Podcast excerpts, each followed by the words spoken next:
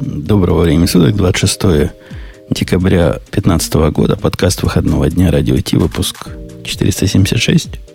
Да, Да. все-таки успел забыть. Хотя номер и круглый, но нас всего двое, поэтому память у меня сегодня в два раза короче, чем обычно. Остались мы с тобой, Грей, вдвоем. Ты да я, да мы с тобой. Два гада. Бригада. Мгм. Да. Ну что ж, все равно надо.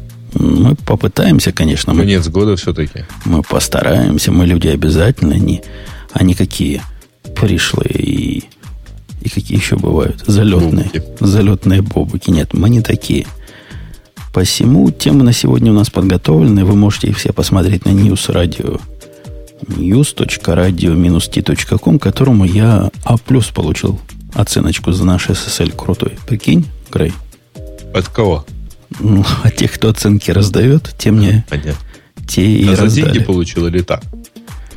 Дают бесплатно, но проверяют тебя со всех сторон. Что никогда SSL Lab не, проб- не пробовал заходить, потестировать. Все, все же этим хвастаются. Я чисто для прикола. Нам он хоть и B, хоть и C, хоть по, по умолчанию было B, пока всяких там штук не понаделывал. Но теперь A+. Не без помощи Твиттера и других добрых людей. Так что, Ну, так что да. Let's Encrypt и немножко подстроенный Nginx конфиг позволяет вам легко этот самый A+, получить. Можно инвесторам хвастаться. Наверное, им... Ты, Мгм. ты с инвесторами там тусуешься, они на оценки смотрят. Ну, я знаю, что у нас в прошлый раз была в списке тема про то, что Google лучше относится к таким сайтам. Да, но я не думаю, что Google пиндитен до уровня там разрешено HT чего-то там, чего я разрешил, что без A+, A на A+, или не разрешено. Я даже с трудом представляю, что это такое. Ну ладно, давайте мы про нашего генерального мощного API послушаем и продолжим обычные разговоры. Если, Да. конечно, вытянем вдвоем. Ну, Ну, почему не играет? Сейчас заиграет, что задумался. Вот Это шоу создано при поддержке Digital Ocean.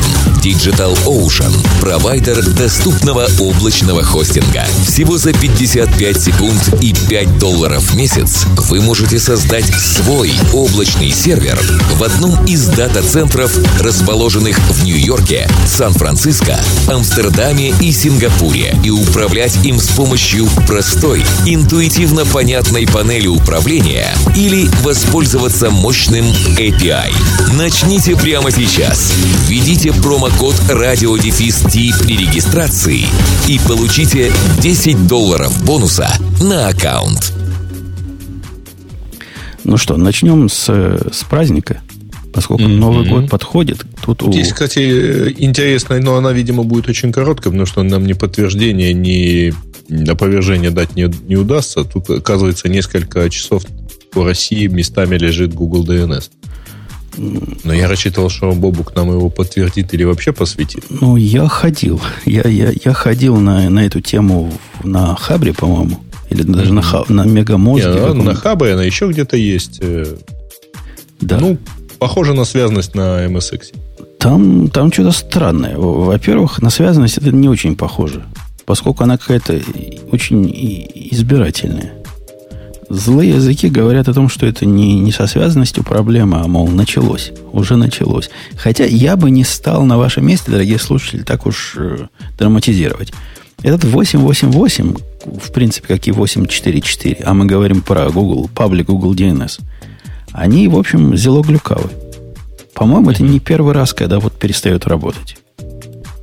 Ну, вообще у них э, просто благодаря тому, что Google хорошо зеркали, ну, распространен по всему миру, имею в виду там точки присутствия в разных AX, то, конечно, у них неплохая связанность. Но я помню, я когда-то, когда эта тема с DNS поднялась, я когда-то тестировал э, всякие публичные доступные DNS и выигрывал, э, не поверишь, э, сложная конфигурация. Это если у тебя есть не, ну, не, не просто роутер, который форвардит тебе, ну, локальный роутер, который форвардит тебе DNS-запросы, а если у него есть хотя бы небольшой кэш, плюс, э, по-моему, OpenDNS.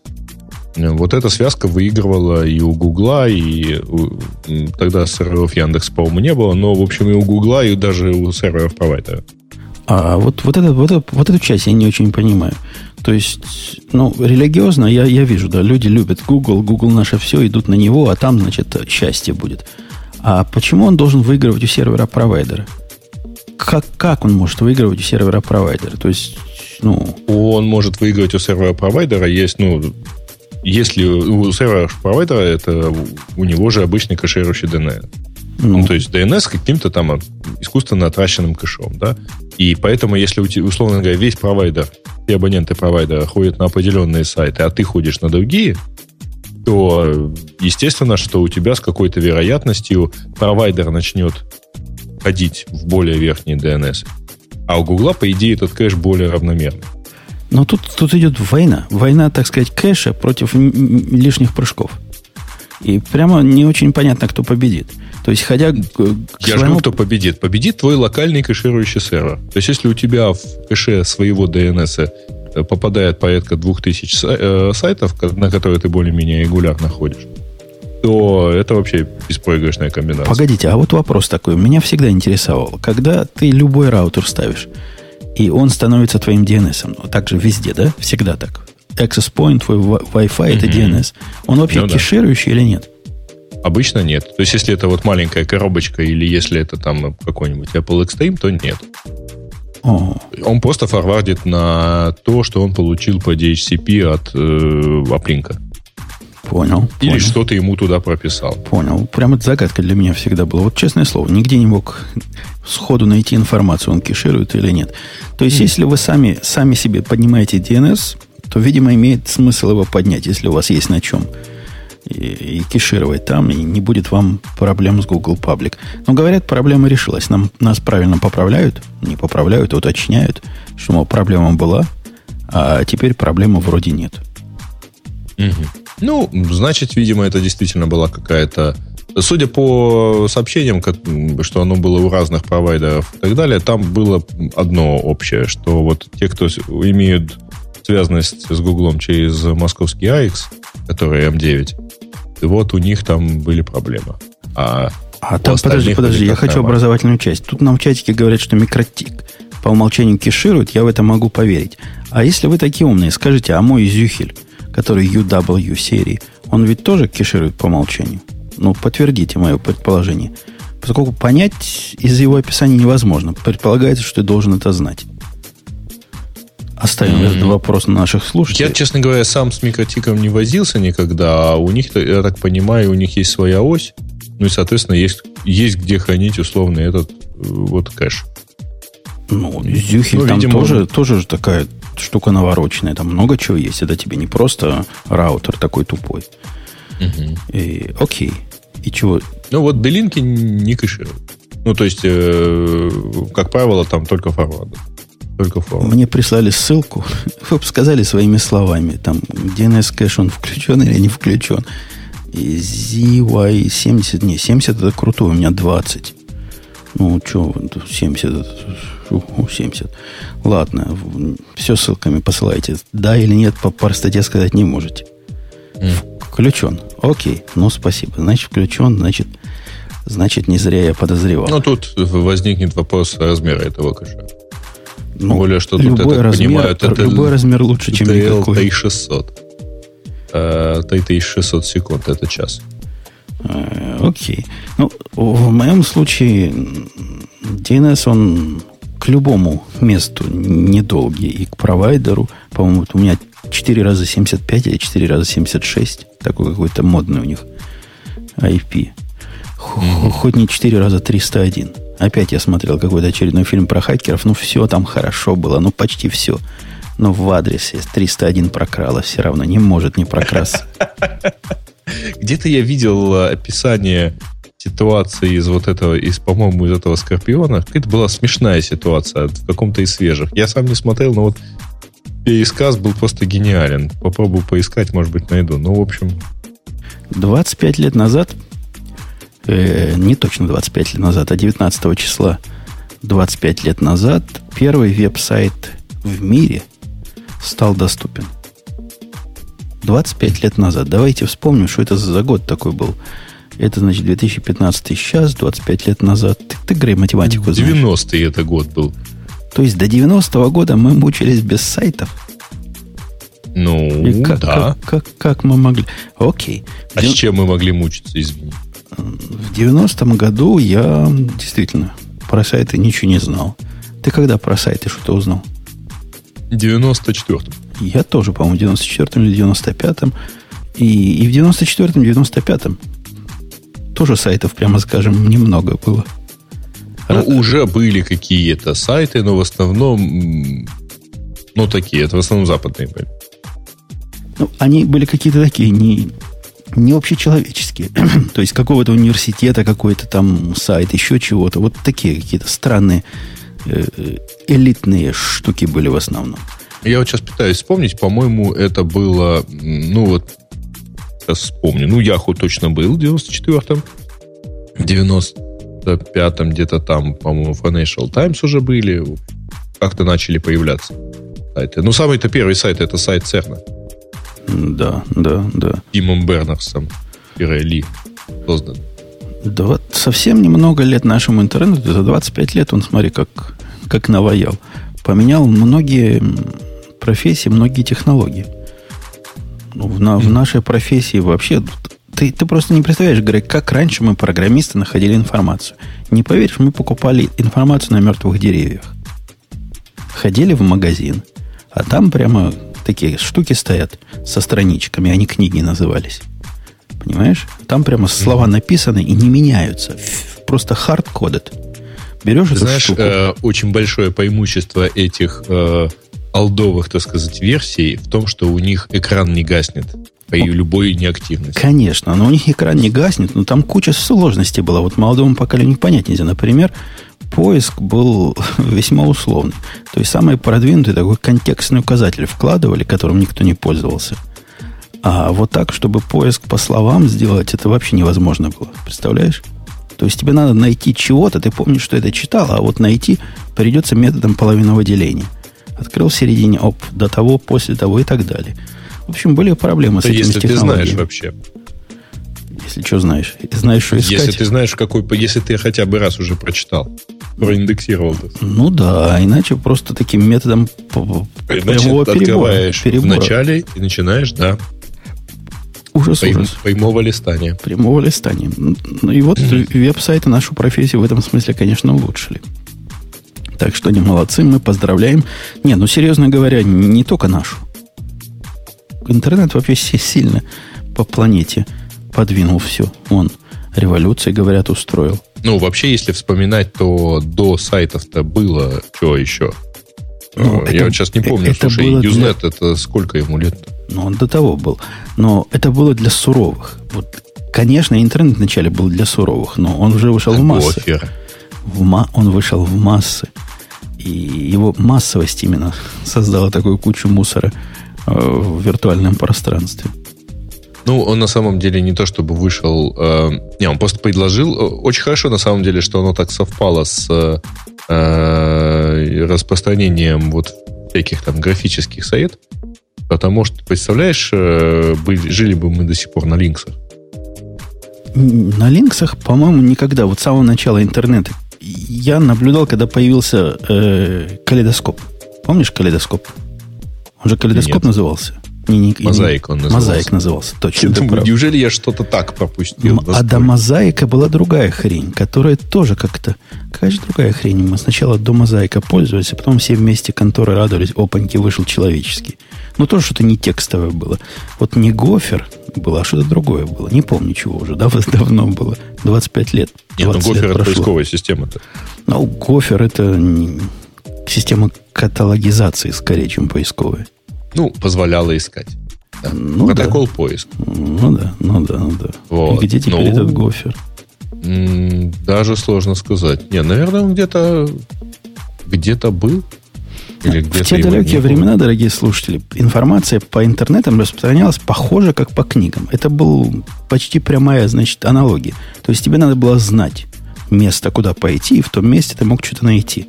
Это было до поисковых систем, до, до индексации интернета надо было знать, чего. Только для специалистов была штука. Ну, вообще, давайте скажем честно. Интернет тоже был одной из... Э, э, только одной из совет.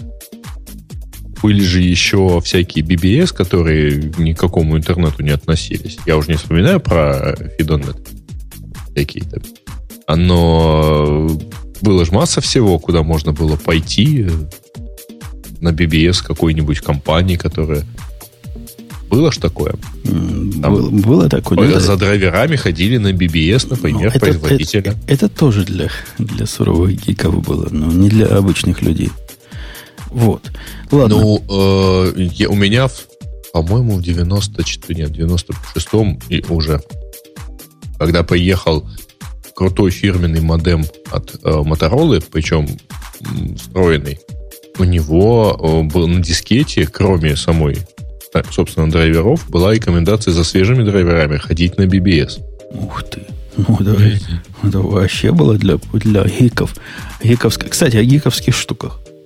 Следующая наша тема, она достойна того, чтобы войти в наш последний в этом году предновогодний выпуск, потому что то, чего ждали назад в будущее, наконец-то произошло. И мы не можем этому не радоваться. Ага. Ну, это э, вообще этот год был мягко говоря, полон сообщениями про всякие ховерборды, ну, то есть вот этими летающими досками. Э, и здесь вот, наконец-таки, последняя, самая уродливая, по-моему, из них. Я картинку видел, но вот мне она как-то... Семен Семенович, у меня был учитель от вождения, он себя так называл, учитель от вождения. У него жена была из Румынии. Это я к тому, что вот эта штука из Румынии. И он очень румын не любил. Говорил, жена у меня хорошая, а вот все остальные румыны – Прямо ужас. Родственники плохие, мама плохая, все плохое. Их, и этот аркабор тоже плохой. Потому что, видимо, его потому что сделали в Румынии. Ага. Это ну, не только в этом его, кстати, минус. У него там цена, я даже не знаю, это не конская. 19 тысяч Это, это какая-то мамонтовская Ну, а ты видел технологию-то, на самом деле? То есть это не антигравитация, извините. А ты, ты ожидал, что антигравитация? Ну, хейт его знает. Ну, вдруг, ну, знаешь, как сложная магнетическая градуированная спиновая электроэнергия и так далее. Нет, там 36 вентиляторов. То вентиляторами я бы их не назвал, такие вентиляторных турбинных двигателей или вентиляторных двигателей. 272 лошадиные силы. 272, может 440 паундов, но это прям дофига. То есть можно вдвоем на эту штуку стать. И оно само, значит, балансируется. Ну, технология, конечно, сложная в мире, когда не было компьютера. На одной зарядке вы можете пролетать 6 минут. Но в мире летающих штук это не новинка. Они, они же знают, что дроны летают по 5-10 минут. Но и на этой штуке недалеко Знаешь, летишь. Честно говоря, да. Меня в дронах это тоже немножко разочаровало. Я когда он купил такой маленький и обнаружил, что он 3 минуты летает, если его ветром не снесет. Он же маленький. А ты больше 50 долларов потратил бы, и оно бы 7 минут летало. Э, это был какой-то маленький парот. Э, короче, нет, вполне меня удовлетворил. Это был такой вот самый-самый простенький. Буквально на руке помещался. У меня, Но ветром он, его сносит он, неплохо. Он же для, наверное, индор использования, а ты его на улице пытался. Не, на улице. Да и вот ты знаешь, его, кажется, ветром и дома сносит. У меня, а... у меня дома он бился об стены и об это самое. Хотя по, обещали там, что он сам стены видит и в них не будет ударяться. Но я, я сразу подозревал, что за 70 долларов стены видеть вряд ли он потянет. Оказалось, я был прав. Да. Но здесь на самом деле прикольно, конечно. Интересно, как эту штуку будет сносить. Потому что, по сути, она выглядит вот на картинке, она выглядит как, ну, вообще, ну, просто бетонная плита такая. С такими же аэродинамическими качествами, я понимаю.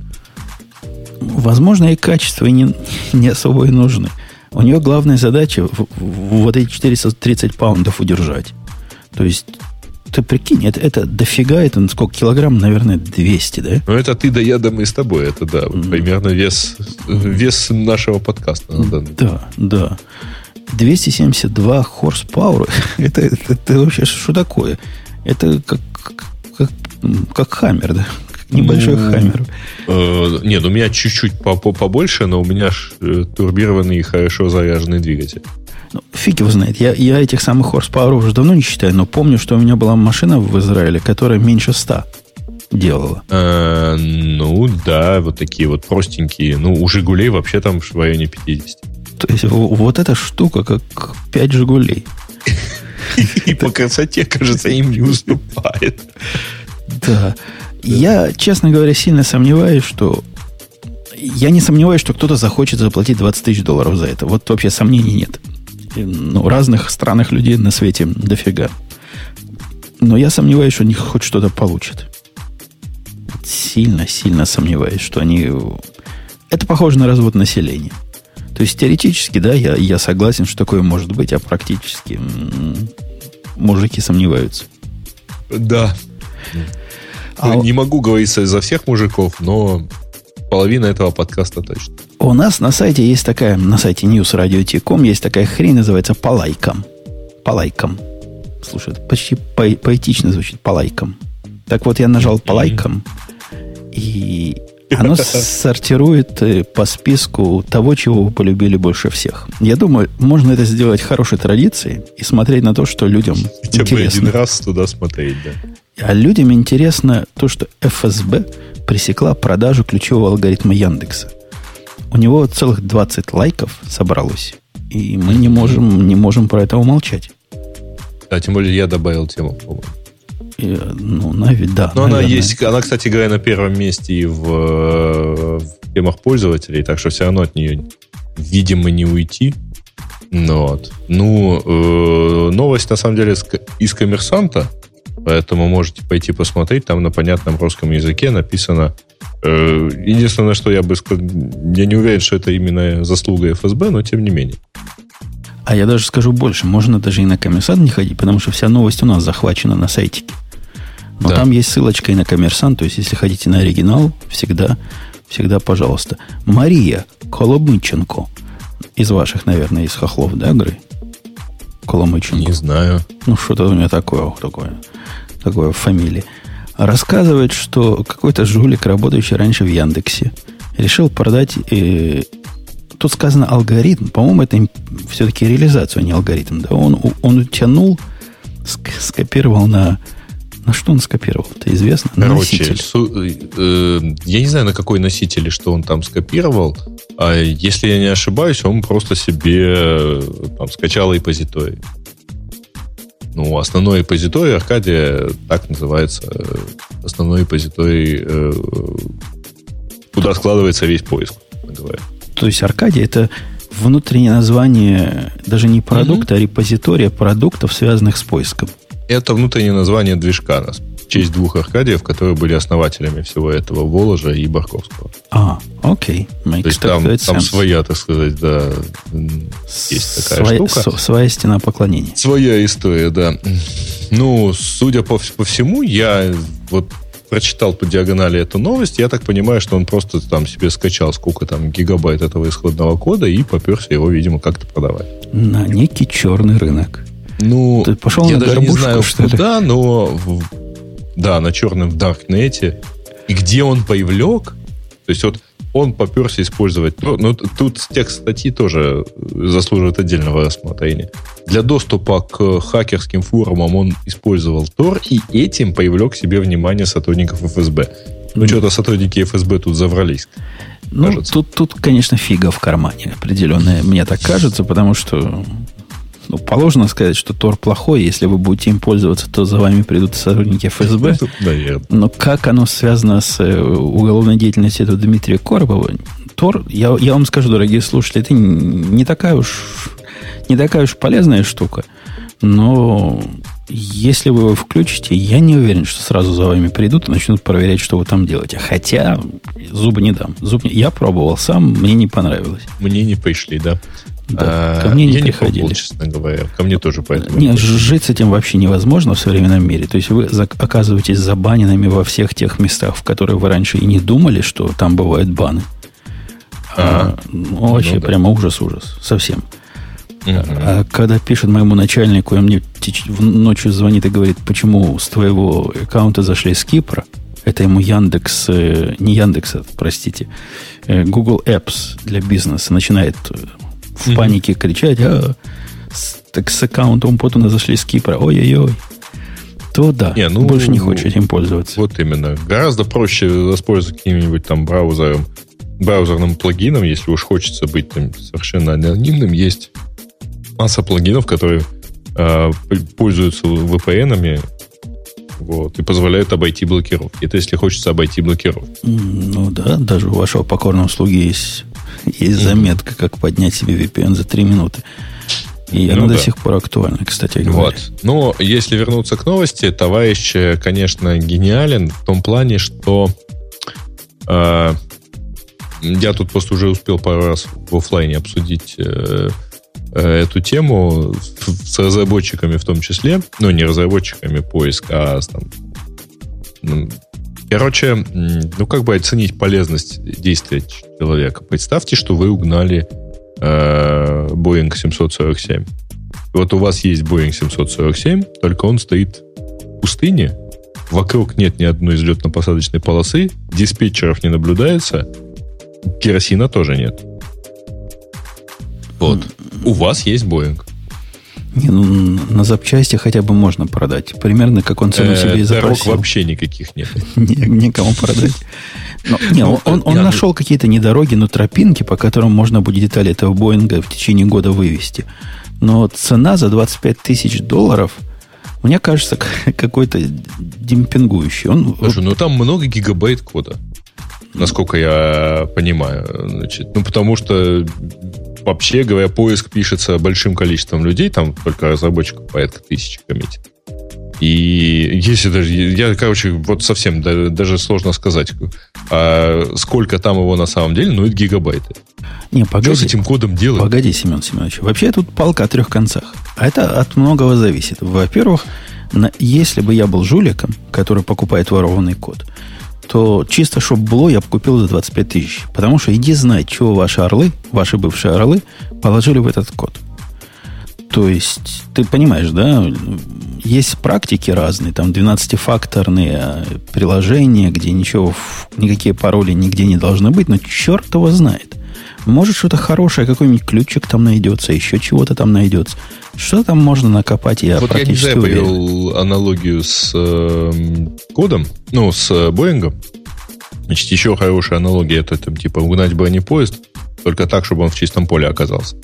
А понимаешь, в чем дело? Мы в свое время, лет пять, по-моему, назад, хотели даже сделать такой перформанс. А, ну, в смысле, представление.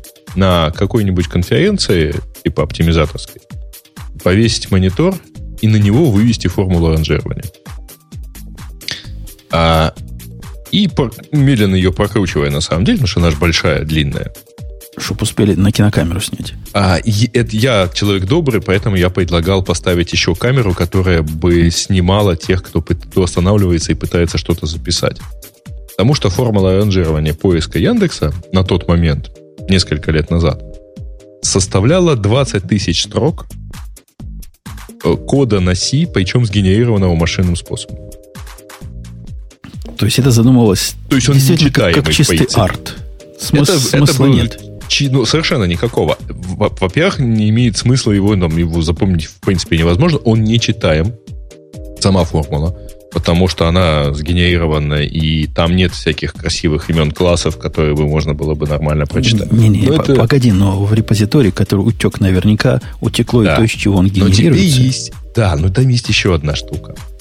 А, значит, э, эта формула, ну и вот этот код, он, условно говоря, э, ну там, в формуле есть порядка, подбирается по ходу, используется порядка 500 коэффициентов, так называемых факторов ранжирования.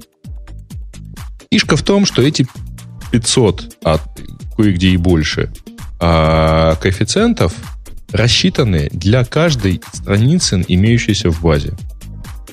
Этих страниц, то есть документов в базе Яндекса, я уж боюсь считать сколько. Их были триллионы много лет назад.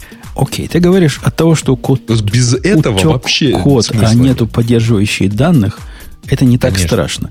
Но тем не менее, я Нет, бы... Это в любом случае нехорошо, неправильно. То есть, разумеется, умные люди, посидев, наверное, смогли бы чего-то из этого дела выкопать. А, но скорее даже не с точки зрения влияния на поиск, Только с точки зрения там, ну, взять, уволочь какую-нибудь там э, красиво написанную библиотеку, функцию, что-то такое. Ну, красиво написанную ну, библиотеку надо выкладывать на, на GitLab, и тогда никто у вас воровать не будет. У меня совет Яндексу.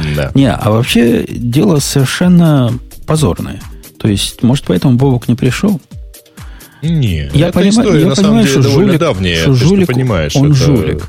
Но это тем, сейчас только суд произошел. Но тем не менее, когда всякая, всякая уборщица может вытянуть из розетки все на свете, а это Не практически... всякая уборщица, он все-таки работал разработчиком, поэтому у него были соответствующие доступы. Подожди, соответствующие доступы, это...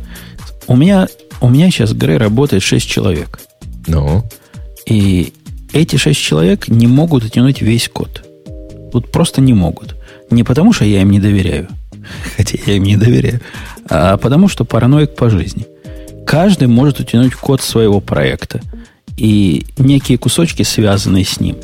Но коды других проектов, они неужели этому чуваку надо был весь код вот всего этого, как на Аркадии, для его работы? Да не верю. Просто разделение прав было устроено недостаточно параноидально в вашем Яндексе. Нет, Зу- просто один репозиторий и внутри, э, ну, то есть, условно говоря, не то чтобы один проект, да, но это вот как в... Как в Фейсбуке. Как в Фейсбуке, ну, да, все в одном репозитории. Ну, ну, а что делать? Есть такие, время, есть такие технологии, когда можно репозитории такие дробные делать. Git называется, там, Mercurial. Не обязательно все в SVN держать, где все в одном репозитории вот сидит. тут намекают, что ты-то можешь утянуть весь код.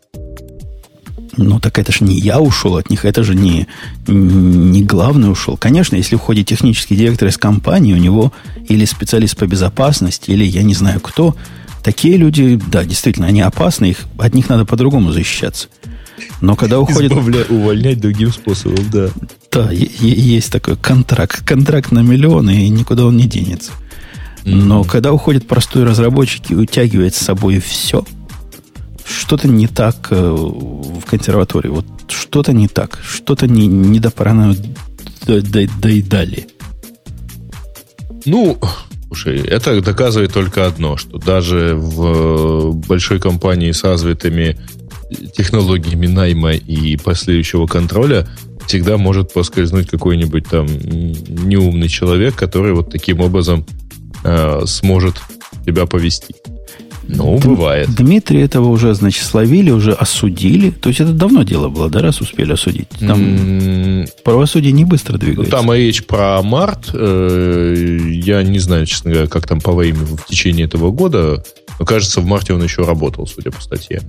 А, не смотрел там, дали, работ, когда он увольнялся. Дали и, два, да? два года условного срока. А вообще это вот ты, ты как человек ближе меня к российским реалиям и по советским реалиям.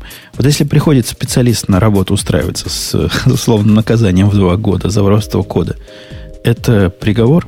Ну, вот в этой, техно... в, в этой части, да. Ну, представь. Нет, то есть он в, Яндекс тебе... он, в Яндекс он, конечно, уже не пойдет. Там его знают как облупленного. Нет, ну вот сейчас к ним он не пойдет ни в, ни в одну интернет-компанию, потому что интернет-компании читают, так сказать, и знают эту историю. Но я подозреваю, что его не возьмут на работу вообще нигде разработчик. То есть репутационный что... урон. У, у нас тут ну, один чувак... Слушай, ну везде человек, работающий разработчиком, создает, условно говоря, служебное произведение, то есть он э, имеет доступ к таким же произведениям э, с точки зрения авторских прав. То есть, ну, куда он утянет этот код потом? Ну, а вот везде серьезно к этому про, при, подходят, все везде проверяют. Вот, что, не найдет никакую контору, которая на PHP пишет по заказу для клиентов. Да, я думаю, ерунда найдет. Это если он PHP знает. Ну, кто не знает. Он, у нас тут один чувак, я читал страшную Ой, совершенно статью. замечательный, как раз консультант про, по интернет-безопасности комментарий. Комментирует, что фрагменты могли бы быть интересны любому рекламодателю и рекламному агентству. Значит, любых рекламодателей в Яндексе несколько десятков тысяч.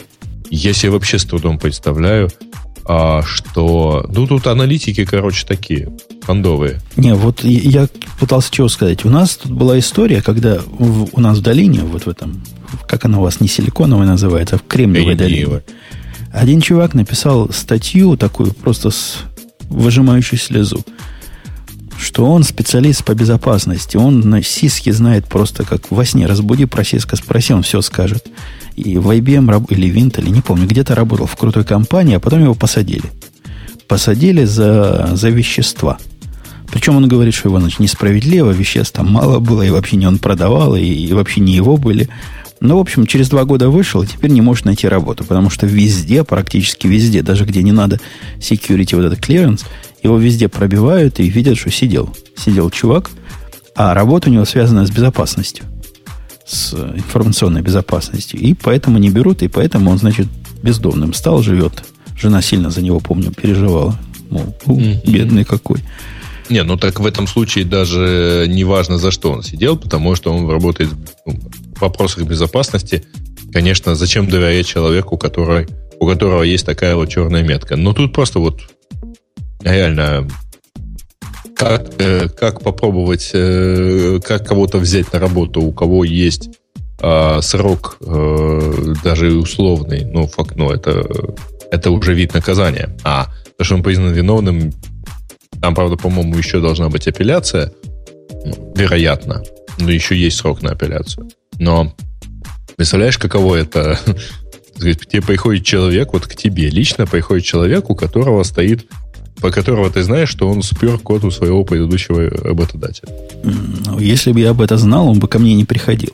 Но раз он ко мне дошел, то, видимо, либо я лох, либо он как следует спрятался. Там предлагают в чатике поменять паспорт, Э, купить новые документы и всякое Замуж прочее. выйти. Переехать в Америку.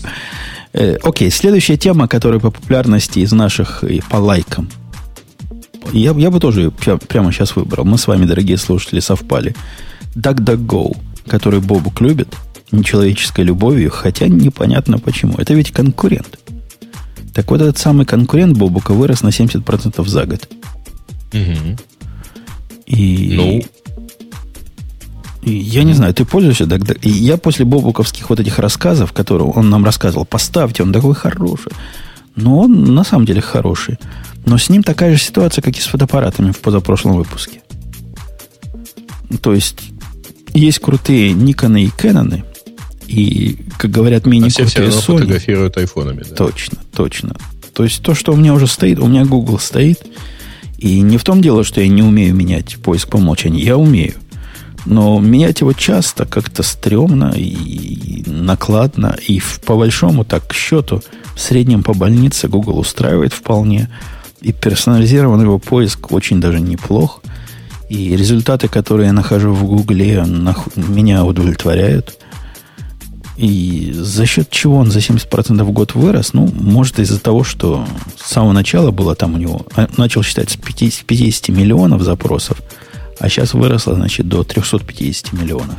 Может, от малого легко расти, чертово. Или параноики, которые, значит, не, не хотят персонализированного поиска вообще. Ну, э, нет, растет он, я думаю, в том числе и всякими соглашениями и каким-то там прочим проникновением. Вот. Но он все равно остается нишевым. И должен сказать, что они, конечно, очень хорошо э, развиваются. У них довольно неплохое качество поиска э, для такого небольшого сайтика, ну, для такого небольшого поисковика. Потому что там же э, возникает эффект обратной связи. Чем у тебя больше поисков, тем у тебя больше информации о том, насколько ты хорошо ищешь. Их, тем их, у тебя больше возможностей корректировать. Их SEO, который Габриэль Вайнберг, говорит, что большую роль сыграли партнерство с Apple и Mozilla. С Apple я знаю, да, его можно выбрать поисковиком mm-hmm. теперь в Apple. И в Mozilla, видимо, тоже можно. Давно да, да, да, в Mozilla тоже можно. Э, к сожалению, э, это совершенно стандартная штука. Э, и, к сожалению, да, вот поисковики, которые не, ну, на самом деле вообще нет примеров развития поисковиков с нуля, только, так сказать, на, на word of mouth, то, что называется. Вот, потому что даже тот же самый Google начал свое победное шествие с того, что стал поиском на Yahoo. И поэтому, ну, жаль, да, вот нельзя сделать себе там на коленке поиск, а, и чтобы он стал сильно популярным. Ну вот я докажу нашим слушателям, вот сейчас дал ссылочку на то, как выглядит кусочек тулбара у меня, где рядом с флибордом стоит DD э, Go, что такое DD? А, ну да, DD. Ну да, DuckDuckGo. DuckDuckGo. Да. То есть я, я, я себе поставил его как таким вторым. Что часто нажим не скажу, но иногда для прикола туда захожу, что-то тыкаю. Ну, в общем, хорошо, молодцы. Не, Перес... его можно выбрать, он э, вот в русскоязычный, ну, точнее, не в русскоязычный. Ну да, с, с русским языком э, в OS у него есть, есть Google, Яндекс, Yahoo, Bing и DuckDuckGo. Вот пять поисков, которые там присутствуют. Ну и тут надо понимать, что если ты появляешься там, то там какой-то 1-2% от общего количества пользователей э, операционной системы начинают тобой пользоваться. Потому что ты там есть. Окей. В общем, молодцы. Поздравляем их с этим Новым годом. И... А за счет, подожди, они, они рекламу ведь тоже продают, да? Но не персонализированную. Как, как они монетизируются этот? Ну, Какая у него длинная история? А, вот я не знаю, на самом деле, как они... Потому что я не вижу никакой особой рекламы. Вот. Э, даже не знаю. Э, по идее, да, они могут заниматься. А хотя нет, у них есть тут какая-то... Кто-то у них есть, и у них есть, по-моему, соглашение с Бингом на, на эту тему. Но на самом деле а, они же могут... Им не обязательно персонализировать рекламу. В самом простом случае ты просто занимаешься продажей рекламы по ключевым словам. Слушай, не могу молчать. Несмотря на то, что Грей не сможет меня поддержать, но я опущусь чуть ниже, на одну из тех тем, которые вы залайкали, потому что не могу молчать. Э, AWS, которая известна... Ой, ты, ты, Грей, ты не читал в наших комментах? Такое шикарное. Это, это из твоих кто-то написал. Что? А, ты не читаешь комментов к книжному интернету? Совершенно не читаю. Если Я ты пойдешь могу. в radio.t.com, там есть комментарий от, от человека с нерусским именем и нерусской фамилией, который нас обвинил, меня обвинил или нас обвинил в странном. О том, что мы когда... Заметь, в прошлый раз мы ругали Digital Ocean. Просто ругали, несмотря, ну, несмотря на лица. Ну, потому что через них Монгу хакнуть и вообще докеры там голыми портами, но ну, не будем об этом второй раз. И он нас обвинил в странном. В том, что ругая Digital Ocean, мы его слишком часто называли. И это не просто так. А это у него есть специальный учебник, где сказ... рассказано, что вот таким образом надо продвигать. Это такой маркетинг. Ты подтверждаешь? Ну, ладно, маркетинг, но тем не менее. Есть такой маркетинг-маркетинг. Слушай, подожди, я сейчас пытаюсь понять, где у меня э, наш сайтик, и пойду, я хочу, я хочу видеть этого человека. Э, это у нас же, да? У нас, да, у нас, у нас, у нас это он утверждает, что маркетинг слэш маркетинг и, вообще. Поэтому в, в этот раз я, видишь, в сторону AWS. AWS, Amazon, Amazon, Amazon. Он требовал, чтобы мы одинаково называли всех. То есть, если мы сказали DigitalOcean говно 8 раз, обязаны сказать, что Amazon говно 8 раз, а не то, за что DigitalOcean такие привилегии. Понимаешь, да? Так вот, компенсируя наезд нашего, несправедливый наезд нашего слушателя – недалекого, скажу, что AWS выкатил в публичный доступ то, что они называют Container Registry Service. Эта штука, дорогие слушатели, должна была, в моем понимании, когда я на нее подписывался, заменить Docker Registry. То есть это такой Managed Solution, э, решение, управляемое Амазоном, перевожу сходу на русский язык – где вам не надо свой собственный регистри поднимать, где все Amazon вам обеспечивает, где высокая доступность, высокое все. И с моей точки зрения, это какой-то позор.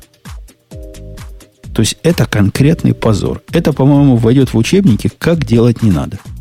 Мне кажется, этим сервисом будет пользоваться только люди, которые себя конкретно и окончательно залучили в Амазоне, и которым не надо, которые не представляют, как это может быть иначе. Этот регистри абсолютно ужасен. То есть, ну, вообще ужасен. Понимаешь, Грей? Ужасен совсем. Понимаю. Совсем ужасен. Он ужасен с трех ужасен позиций. чуть более, чем полностью. Во-первых, они... Это же...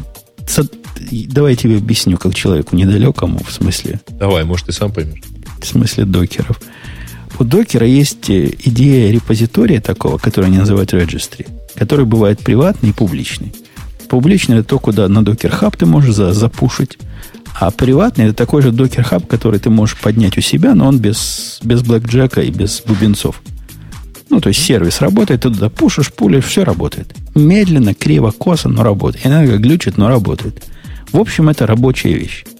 Поднять его не так сложно, если ты представляешь, что ты делаешь. А идея была в том, чтобы они подняли вот такой, который тебе не надо делать. То есть туда пушишь, а это уже Амазоном обеспечивается. То бишь он должен быть с докером быть совместимый. Совместимость с докером у этого EC2 Container Registry более чем условная. Для того, чтобы получить строку логина к этой балалайке, нужно сделать специальную AWS команду. Она тебе выдаст строку, которую ты потом загонишь в докер. Эта строка 12 часов активна. После этого твои security, эти самые пароли всякие сбрасываются, нужно новые генерировать. Это даже не самое главное. То есть у них своя собственное понятие о security, как надо делать секьюрно. Оно с докеровским не совпадает вообще никак. Другое тут странно. У докера этот самый registry, это в концепции, ну, любой системы контроля ревизии. То есть у тебя есть какой-то репозиторий, в который ты можешь несколько проектов загнать. У Amazon это по-другому. У Amazon это один registry, то, что они называют этот registry сервис, на один проект. То есть, если ты делаешь какой-то образ, я не знаю, у нас есть э, наш, наш, наш, наш newsradio.t.com живет его образ на Hub. Так вот, мне надо было бы для для каждого продукта, вот для news один registry, для чего-то еще другой, для чего-то третий. Это все, они как бы делают репозиторий или registry per product. И версии его можно только вот к этому же продукту там держать. Оно, возможно, Подожди, идея да, интересная. Да, да, я правильно, правильно я понимаю. То есть это как если бы ты писал бы фреймворк, и при этом все его функции можно было бы использовать только в рамках одного проекта. А для следующего тебе заново бы фреймворк Ну, это как бы если бы ты поставил себе Git или Mercurial или чего-нибудь еще такое. Угу. И, он а, тебе... и для каждого проекта отдельно. Для каждого каталога или для каждого даже файла надо было бы новый удаленный репозиторий поднимать. Угу. То есть в этом есть определенная суть. Я могу понять, зачем оно надо. Но совместимость с э, обычным докером, для чего оно и делалось, для обычного докера, и с обычным регистри более чем условное. В общем, это, это не камильфо. Я, да. я эту штуку ставить не буду и вам не советую. И, ну, не ходите, девки, замуж. Это, по-моему, это просто неприкрытая попытка залочить вас. Такого нигде больше не будет. Такого нормальный человек никогда руками сам не поднимет. Если вы хотите всю жизнь оставаться в Амазоне, поднимайте в Амазоне. Если нет, потратьте 5 минут, поднимите свой собственный, сделайте ему бэкэнд на S3, будет почти так же надежно. По цене будет примерно так же. Потому что у них цена, по-моему, 1 цент за, за гиг. Сравнима с ценой самого S3. В общем, ничего не потеряете, а вот этой всей головной боли с таким нестандартным путем у вас не будет. Ну, в общем, мы как отработали компенсировали маркетинг в обратную сторону. Компенсировали да? маркетинг. Да. Периодически О... чувак еще на нас обиделся ведь.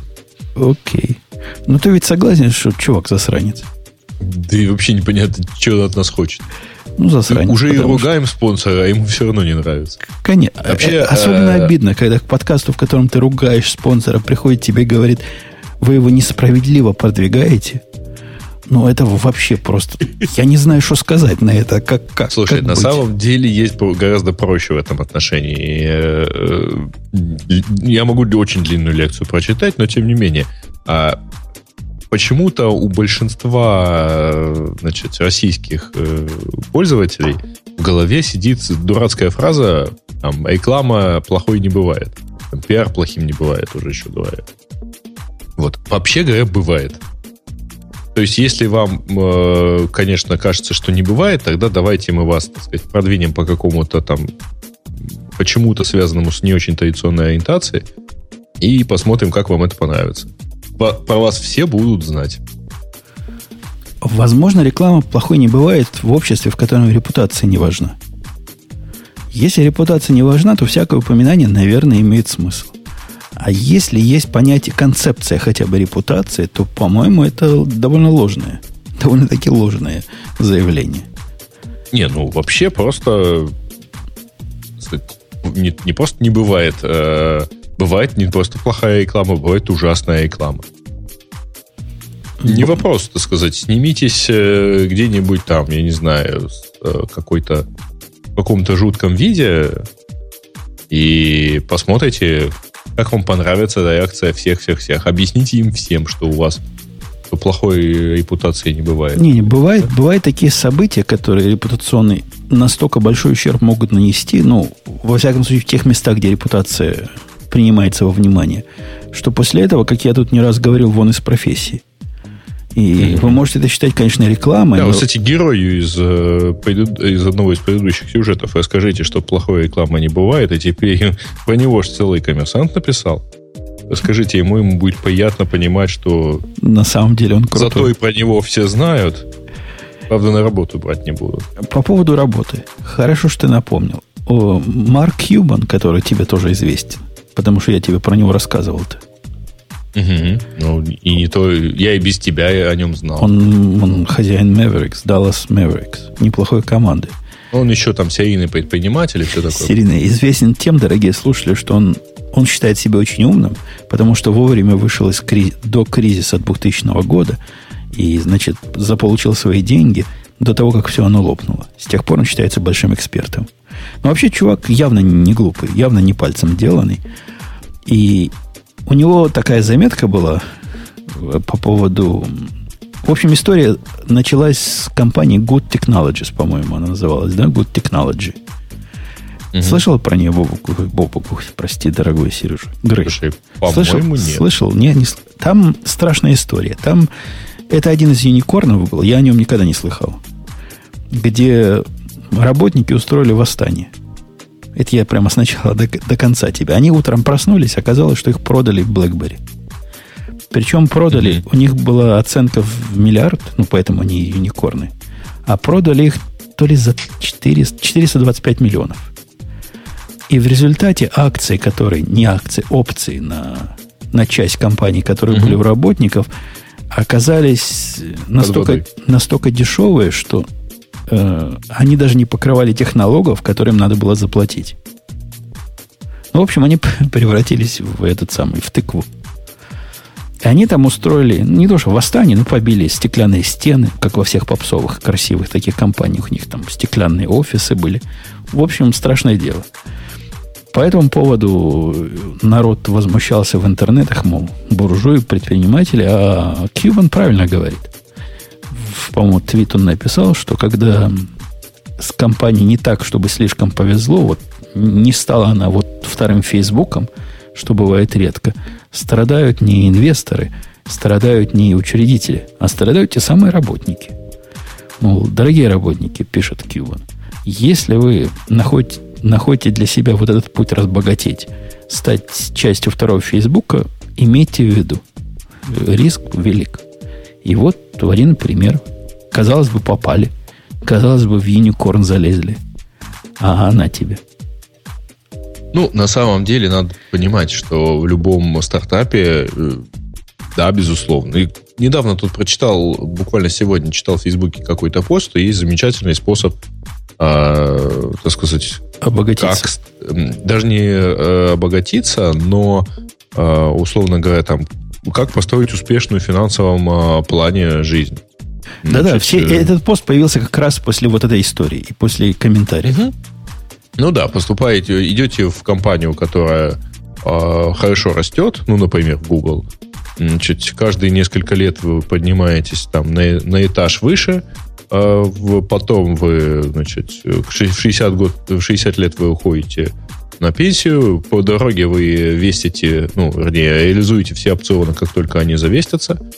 Вот, и на выходе вы имеете, так сказать, неплохую пенсию и какой-то финансовый этот. В стартапах все не так. В стартапах вы никогда не знаете. Ну, стартап по определению это предприятие с э, неясной монетизацией.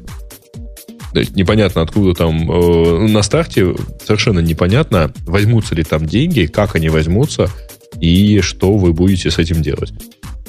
Э, кстати говоря, тот же самый Google, э, если помнишь, э, когда это они вышли на IPO в 2000, по-моему, четвертом, а в какое-то время, э, через какое-то время у них случилась ситуация, когда у очень большого количества людей опционы оказались то, что называется underwater. Когда у тебя а, цена выданного, цена исполнения выданного тебе опциона, например, 100 долларов, а акции на бирже стоят 90, например. Ну, то есть если ты продашь, реализуешь опцион, тебе доплатить придется. Да, да, да. Но это стандартная что, ситуация. Чтобы слушатели понимали, доплатить придется, потому что это зависит от, налогового, от э, расчета налоговой системы. Вот я не знаю, как в Америке, я ни разу не вестил в Америке опционы, но в Израиле они, ты платишь налог с того, э, какой цене он привязан, к какой цене опция привязана. Если тебе опцию дали, которая типа 10 долларов, и если ты имеешь глупость э, превратить его в деньги, когда оно 5 долларов, то то, что 5, а не 10, никого не волнует. Ты будешь платить налоги, как будто бы они стоили 10 долларов. Ну и... да, и даже в любом случае, там, если ты занимаешься, ну, если ты получаешь, к примеру, ты шел на работу, ты договаривался про то, что ты получишь опцион. Ты получишь опцион, там, условно говоря, там, на какое-то на какую-то дату с какими-то там, обычно оно рассчитано лет на 5, ты получаешь определенный пакет по определенной цене. И эта цена обычно равна э, цене на дату выдачи тебе опциона. Потом акции упали. Э, ты уже в этом месте, даже не платя никаких еще налогов, ты уже в этом месте ощущаешь себя неправильным, потому что, ну как, ну я договаривался, что у меня будет там N десятков да, тысяч, а у меня там в два раза меньше. Когда в результате ты должен шестизначные числа и налоговой инспекции, это прям гораздо существеннее, чем ощущение. Ну, а если ты под этот опцион рассчитывал чего-то сделать, то тоже, в общем, не очень приятное ощущение. Но это стандартная ситуация. В Фейсбуке такое было, потому что а, это стандарт, а, особенно часто эта проблема возникает в тот момент, когда компания готовится к IPO, люди, приходящие в компанию в этот момент, получают э, уже довольно близкие к оценке на IPO опционы, точнее, близкие по цене исполнения. А потом э, компания выходит, у нее в первые, понятно, там несколько дней в идеале, или как обычно это бывает, э, цены, э, цена растет. рост ну, не десятикратный. Если десятикратный рост, это значит, что все банки, которые подписывались, надо выгонять сразу. То есть им тоже такого не интересно. А там проблема в другом. У, там же есть еще локаут период, когда ты не имеешь, когда вообще сотрудники не имеют права реализовывать опционы. Вот 180 дней, например. Вот после этого цена падает. Почти гарантированно. Плюс э, появляются первые несколько квартальных отчетов. А инвесторы начинают понимать, во что они ввязались. И там, как правило, всегда вот большие, особенно компании, особенно стартапные, э, у которых, повторю, не очень понятная монетизация, они, как правило, в этом месте начинают чуть-чуть проваливаться обратно, потому что даже ниже, да, у Facebook, по-моему, такое было, даже ниже цены э, подписки на IPO. И люди начинают, так сказать, понимать, куда они ввязались. Окей. Okay. Окей. Давайте вспомним, что у нас Новый год на, на носу, а значит, этот год заканчивается. И да. посему надо подводить итоги. Слушай, какой-то такой странный сайт нашел. Бабамил, Бабамил подвел, какой-то. подвел итоги. Э, они предоставили... Спи... Ну, это опять же, флипборд мне наверняка донес этот сайт. Но видишь, картиночки, все дела. Красиво. Да, Они... только он мне уже два окна выбросил. Два окна. Типа подпис, подпишись сюда, ткни сюда. А ты не заходи к ним, ты прямо у нас на сайте смотри, у нас все ровно. Я, понимаешь ли, по старой привычке, да, действительно пойду смотреть. У да. них список из 14 сносящих башку изобретений 2015 года, вот которые вообще, с их точки зрения, определили 2015 год.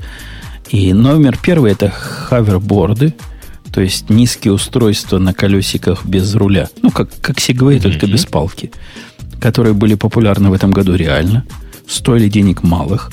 По-моему, забанены ну, полностью уже на Amazon. Они, они по-любому мало денег стоят. Но я не знаю, где эти деньги большие, но они от 300 до 500 долларов стоят. То есть деньги угу. хорошие, но небольшие. Ездят. Да, есть проблемы. Там у кого-то он под ногами загорелся, у кого-то он взорвался, у кого-то еще чего-то. Ну, какие технологии без проблем, согласись. Самолеты тоже падают иногда у, у этой технологии, у этой реализации технологии есть существенные пока проблемы, и какое-то время назад Amazon их всех забанил, я не знаю, уже разбанил или нет, они перестали продавать все устройства этого класса, но, тем не менее, вот, раньше не было, а теперь есть. Мы как-то в подкасте тут с Ксюшей беседовали, она все по снегу на этих хочет проехать, и объясняла нам, почему по снегу плохо ездить на, на таких штуках. Да, а шипованные бывают? Ну, это специаль, специальная версия для России должна быть. Хотя и в России сейчас тоже снегов нет. Почему? Почему? Для Скандинавии, например. Для Скандинавии. Скандинавы на велосипедах шипованных ездят. Я не знаю, как там в России. У нас сегодня плюс 13, и вообще как-то весна. Да-да-да, это, это глобальное изменение Новый климата. климатический оптимум. Точно, да. точно. Известно всем. Э, на, на втором месте вот эта штука, которая тут изображена – который называется Пантелегент. Почти да, интеллигент. Это, типа умная сковородка. Я так понимаю, то ли сковородка, то ли скороварка. Не-не-не, сковородка. Сковородка, да? Пан. Окей. Ну и на, на фотографии сковородка. А где ты видишь на фотографии сковородку? Это ручка. А, это а ручка сковородки. Я понял, смотри. Я думал, это в компьютер втыкается штука. Нет.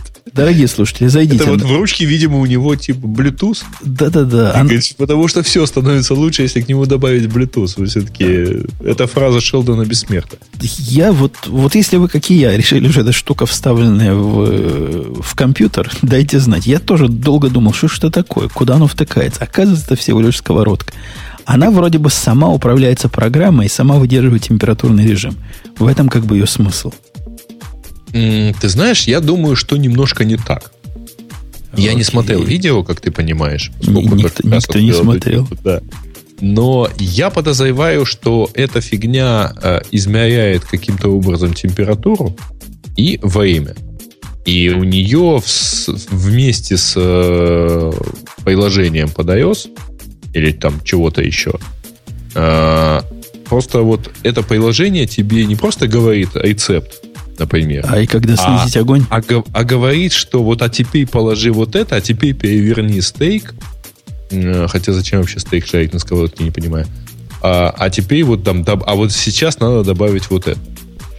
Угу. То есть вот оно просто э, имеет какую-то обратную связь э, по Bluetooth с этой сковородкой, и понимает, когда тебе сказать, так, типа, а вот сейчас высыпи туда лук и помешивай его более-менее равномерно. Ну, погоди, давай, давай без мистики, как реалисты. Чего оно может по Bluetooth передавать?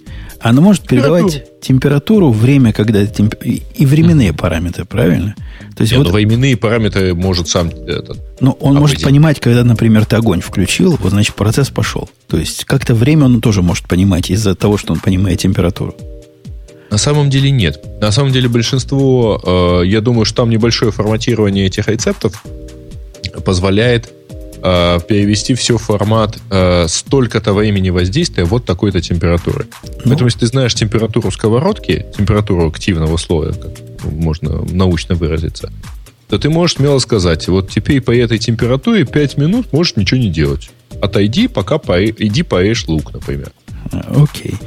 А Но... потом высыпи, конечно, если они еще при этом начнут тебе подсказывать, что сколько времени тебе надо с учетом того, что ты вот сюда добавил лук, а туда добавил, значит, еще чего-то, а еще добавь масло, например, начало поигорать, ну, это, конечно, будет совсем, так сказать. Ну да, Правильно? если бы оно могло, кроме температуры, что еще померить через вот это P, которое у них тут нарисовано, и которое по Bluetooth с вашим этим самым общается с телефоном, было бы круто. Пока, по-моему, это действительно на уровне э, температуры и, возможно, времени. Под номером третьим... А что это такое вообще? Это горшок, который... Слушай, ты сам-то читал?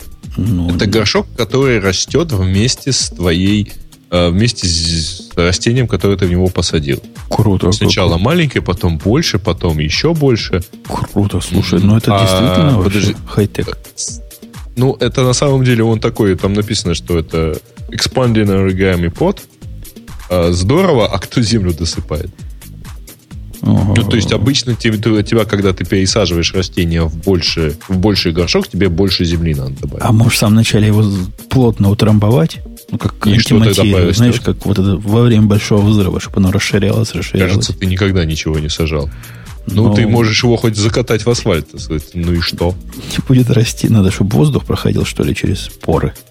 Я же не специалист, ты же у нас зем, по земледелию. Ну, слушай, ты когда, ты когда сажаешь, зачем, как по-твоему, окапывают э, деревья? А я даже Чтобы не знаю, что их корни? окапывают. Смотри, ну, ты, ты что, ты... в школе никогда этого не делал? Я, ты что же, в общем-то, откуда-то отсюда? Подожди, в школе копаешь яму, вставляешь туда хрень, закапываешь и все. Никаких обкапываний Закапываешь, чуть-чуть притрамбовываешь, поливаешь. А, а еще и поливать надо было? Вот почему они не вырастали. Я понял. Потом по весне ты их окапываешь вскапываешь деревья, то есть ты, условно говоря, даешь доступ туда. Не-не, это, это у вас школа была с ботаническим уклоном, видимо. У нас нет. В дырку, в дырку засунул, что-то засыпало, а оно не выросло. Заасфальтировал, и оно не растет. Да-да-да. Э, следующим номером, по-моему, об этом мы уже когда-то давно говорили. По-моему, это не этого года. И, по-моему, это все равно не, не пошло. И все равно фейк. Ну, относительно. Ну, говорят, на самсунговских грузовиках теперь сзади есть экран, который показывает дорогу впереди грузовика. Э, видимо, имеет Я только ни разу для... не видел самсунговский грузовик. Ну, если бы ты был в каком-нибудь э, э Китае. Это, скорее, это скорее в каком Китае? Они из Кореи. Вот какой-нибудь, да, все они одним миром. В какой-нибудь Корее, в каком-нибудь Сингапуре, еще где у них есть заводы. Ты бы такие на каждом шагу встречал. Я тоже в Америке не видел. Но с другой же стороны, я в Америке не видел таких дорог, по которым ездят грузовики, в которых две вот так полосы, как здесь нарисованы. Ну, то есть тут шоссе не такое узкое, чтобы только какие-то проселочные дороги имеют смысл, э, когда Но надо там не обгонять... такие грузовики. Да, там не ездят такие грузовики, когда надо обгонять, выезжая на встречную полосу. Это, это изобретение решает проблему выезда на встречную полосу и столкновения лоб в лоб с тем, кого ты не видел. Ну да, выезда из-за больших грузовиков. На самом деле, слушай, я, я, конечно, не могу сказать, что я прям поездил по Америке, хотя там несколько тысяч миль проехал. Но, по-моему, на таких дорогах можно вообще даже никуда не смотреть. Там, То есть, если ты, вдруг стои... да, если ты вдруг встретил попутную машину, значит, столичная проедет где-то через час. Ну да, ну да. И я на такие дороги попадаю, когда меня какой-нибудь Google или еще другая умная программа пытается из пробки вывести – и там mm-hmm. действительно, ну, прямо поля не паханы, фермеры бородатые в соплях. Э, машин встречных нет. Попутных э, тоже нет. Там я, я вот вообще не помню, честно говоря, ситуации, хотя я вроде покатался и по таким дорогам э, в той же Америке вашей, но я не помню ситуации, вот если действительно ограниченная видимость, меня всегда поражало. Что ты едешь, э, и у тебя как бы ограниченная видимость, но это значит, что сейчас будет э, полоса для обгона, и грузовик туда в нее уедет.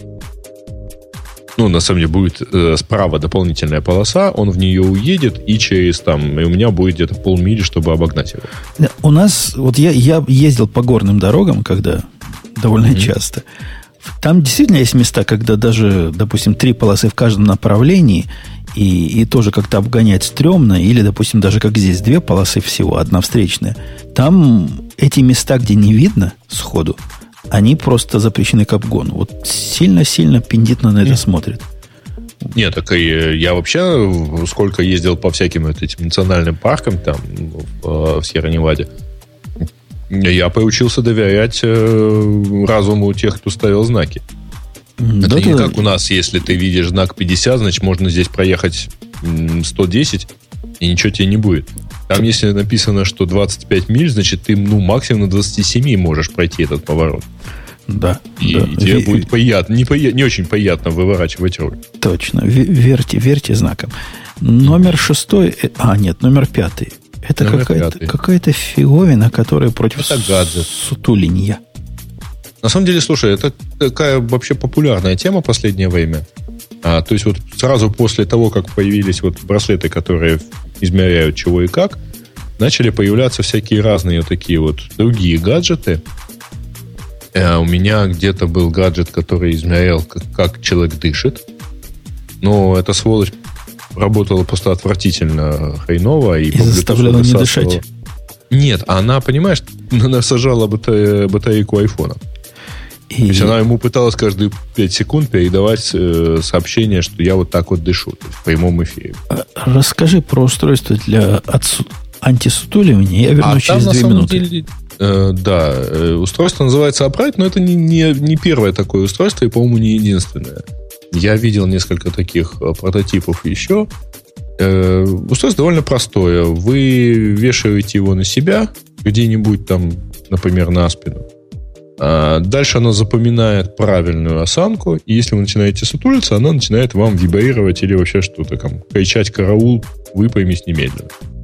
Вот. Это такой гаджет, э, ну, если кому-то, у кого-то есть проблемы действительно с осанкой, то, наверное, вам что-то такое поможет. А, хотя большой вопрос, что оно считает идеальной, идеальной осанкой. Хотя в целом, да, хорошо. Ну и как полагается правильному гаджету, вы имеете возможность э, вести статистику, делиться своими достижениями по соблюдению правильной осанки с другими людьми э, и, в общем, хвалить друг друга, как здорово вот, там, ты, дорогая, за весь день ни разу не, не сутулилась. Ну, кстати, гораздо проще, наверное. Ну, это вообще хорошая штука, но есть другие способы исправлять осанку э, без специальных гаджетов. А, так, видимо, Женя еще не вернулся, поэтому пойдем, наверное, дальше. Следующий, номер 6. Выпиваемая книга. Книга, которая умеет фильтровать воду.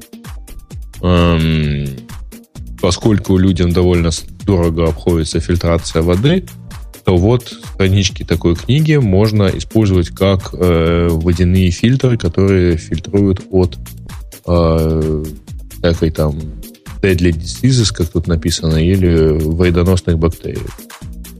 А, ну, не знаю, как-то вот такие проблемы третьего мира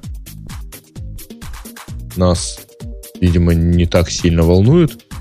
Ну и в любом случае Хотя тут, да, тут написано 663 миллиона человек в мире м, используют такую проблему. Жень, ты вернулся? Mm, да. Да, я тут уже, уже сказал про следующий пункт. Я, я, книгу, я, я не понял, зачем это надо в виде книги выпускать? Я тоже не понял, но это, видимо, оригинальная форма вместо обычных фильтров. То но я, с другой стороны, плохо понимаю вообще сам э, use case. То есть, э, если у меня из крана идет плохая вода, ну. то э, совершенно, ну, как бы не имеет смысла заниматься ее фильтрацией в стакане. Имеет а... смысл, наверное, фильтровать, ну, по крайней мере, вот у меня стоят фильтры воды сразу после водопровода, э, там, на кухне так есть ты отдельный просто кран. часть вода. золотого миллиарда. А разные несчастные всякие, которые, которых нету средств, mm-hmm. чтобы вот такую штуку поставить, они с радостью и книгу купят. Хотя зачем там слова и почему бы не делать просто как отрывные фильтры, я не понимаю, но, наверное, можно какую-то мудрость написать. То есть ты будешь туда засовывать фильтр и прочитаешь... Помнишь, как на жвачках было? Угу. Китайских на кривом русском языке. Вот это что-то в эту же сторону, по-моему. Ну, может быть. Э, с другой стороны, будет очень интересно посмотреть. Э, они собираются... Я пошел к ним на сайт. А они тестировали в пяти странах, э, и даже там у них есть пилотные проекты в Африке и в Азии. Ну, вообще интересно, конечно же, но я плохо себе понимаю, вот опять-таки, а, ну, вот как? Это я вот один такой, один такой листочек бумаги, я его куда положу? Ну, через него нальешь себе в стакан. Я тут... Ты знаешь, не, они слушай, здесь я тут недавно... кладут его в некие холдеры, через него фильтруют. Я, я, я, я другим полезным советом поделюсь. Угу. Нашел, для чего еще замечательно работает э, капсулы для моего Nescafe машины. Вот не поверишь, какой use case нашел. Да? Очень гиковский. Рассказываю.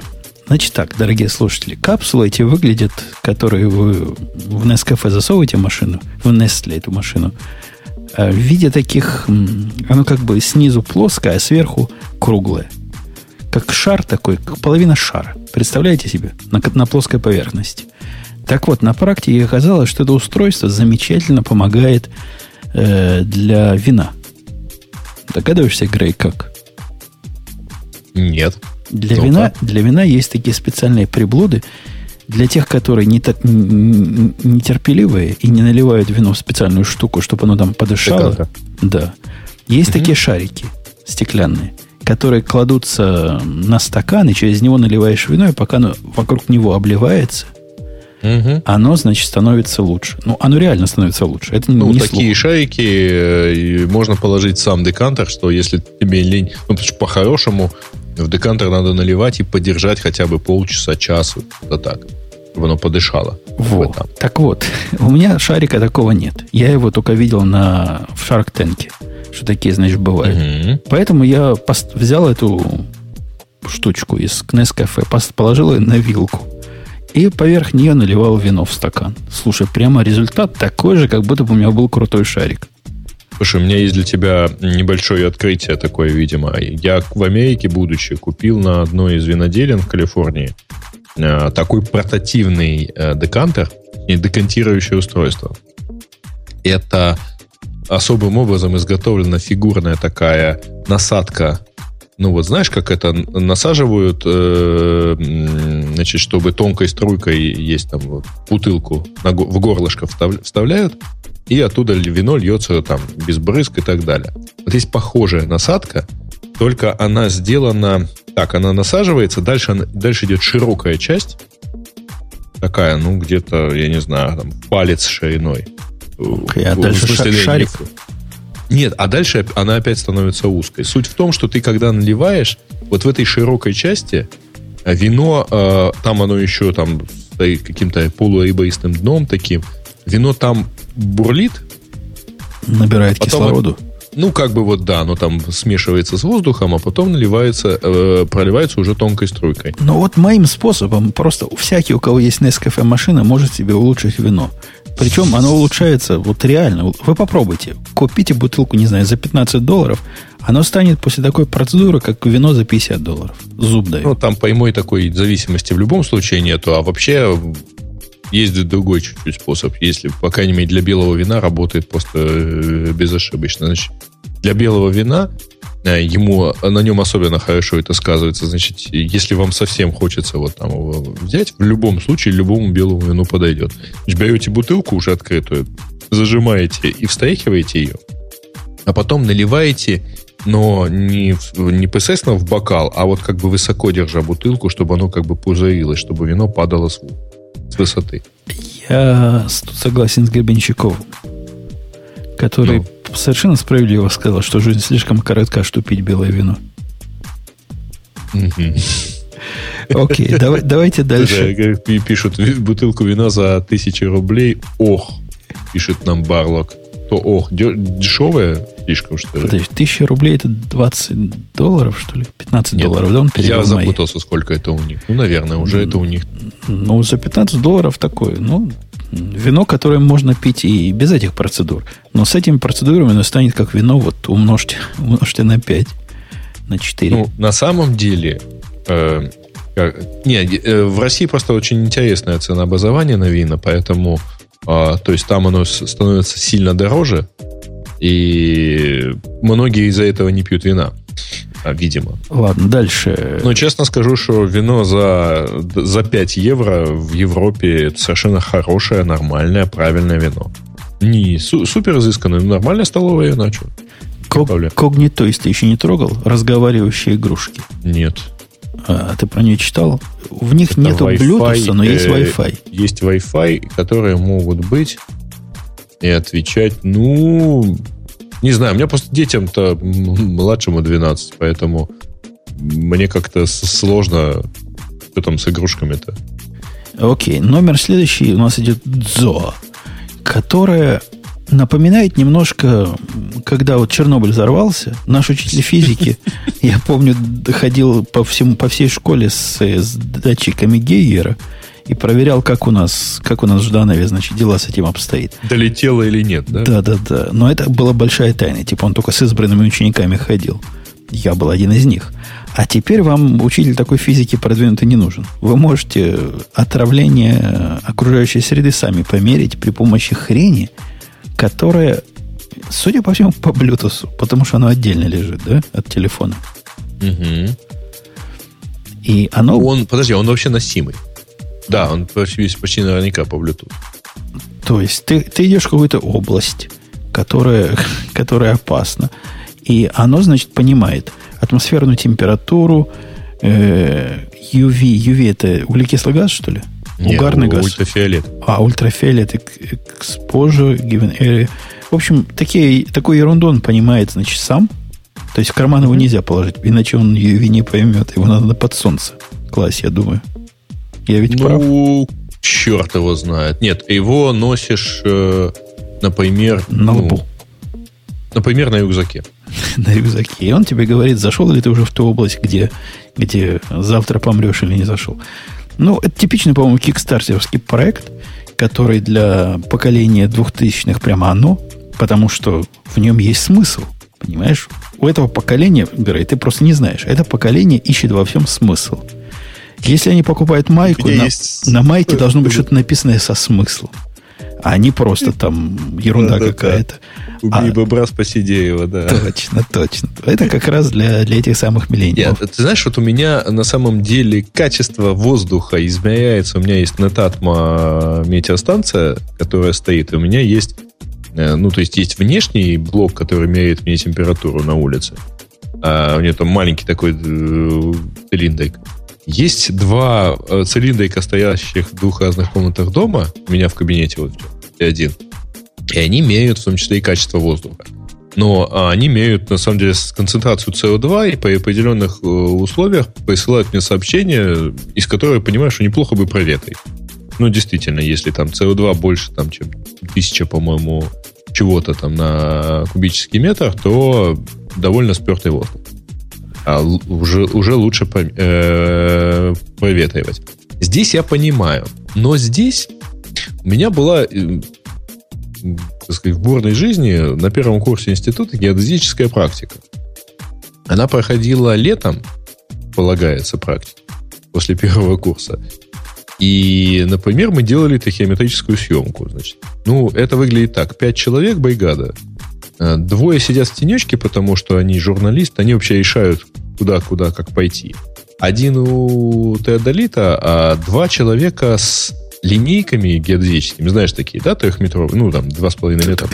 Мой мальчик в этом бизнесе работает практически. Чудесно. Значит, вот они с такими э, этими ходят по характерным точкам. Там снимаем-то несколько, условно, ну, там, гектар где-то вот местности, буквально с одной точки, но надо людей там отправлять, потому что вот я вижу, что вот там вот типа горочка. Я понимаю, что я когда буду рисовать схему, мне понадобится отметка этой точки. Я яичнику говорю, вот беги туда. Вот там, так сказать, вот тут стой. А яичника 2, поэтому пока визируется отметка на одного, второй как бы стоит без дела, но мы его уже погнали на соответствующую точку. И мы тут поворачиваем визировать, и такие э, смотрим, говорим, Гена, а ты куда пошел, собственно? Тебя не на эту точку ставили. Он говорит, а я в тенечек. Мы хором кричим, а мы что снимаем, местность или тенечек? Это вот. как, как с pollution детектором связано, а простите? А, вот ты если идешь на работу, ты идешь э, на работу или там, где меньше загрязнения воздуха? А ты себе так проложишь маршрут, как моя жена когда-то прокладывала, а если работа не было левых в той поворотов. точке, где, где вот в данный момент плохо? Придется... Вот ты идешь, идешь, тебе говорит, что-то паршиво здесь пахнет. Ну что, не пойдешь на работу? Подожди, дорогой. Ну неужели ты не знаешь старой русской поговорки? Если пьянка мешает работе, надо сменить работу. Понятно. У нас следующим пунктом идет хакбол. Какой-то мяч, шар, который учит детей программировать. Mm. Он, значит, синхронизирует смартфон, app. И я не понимаю, что оно делает, но он как-то светится, когда ты что-то правильно нажмешь. По-моему, в Знаешь, этом весь что мне это напоминает? Помнишь, в конце 80-х был такой э, язык программирования для детей, когда ты черепашкой управлял?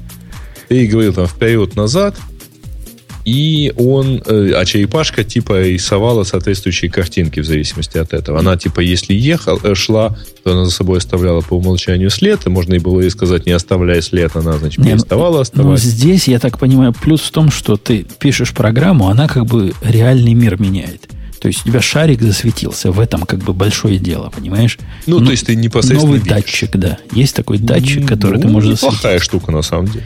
Типа, это, конечно, не хакбол, но если к этому прилагается соответствующий обучающий пакет, который детям расскажет там про всякие циклы, значит, условия и так далее, там, если на улице темно, то помигай раза то это, в принципе, наверное, неплохая штука, чтобы обучить программированию. Но это перекликается с нашей прошлой темой.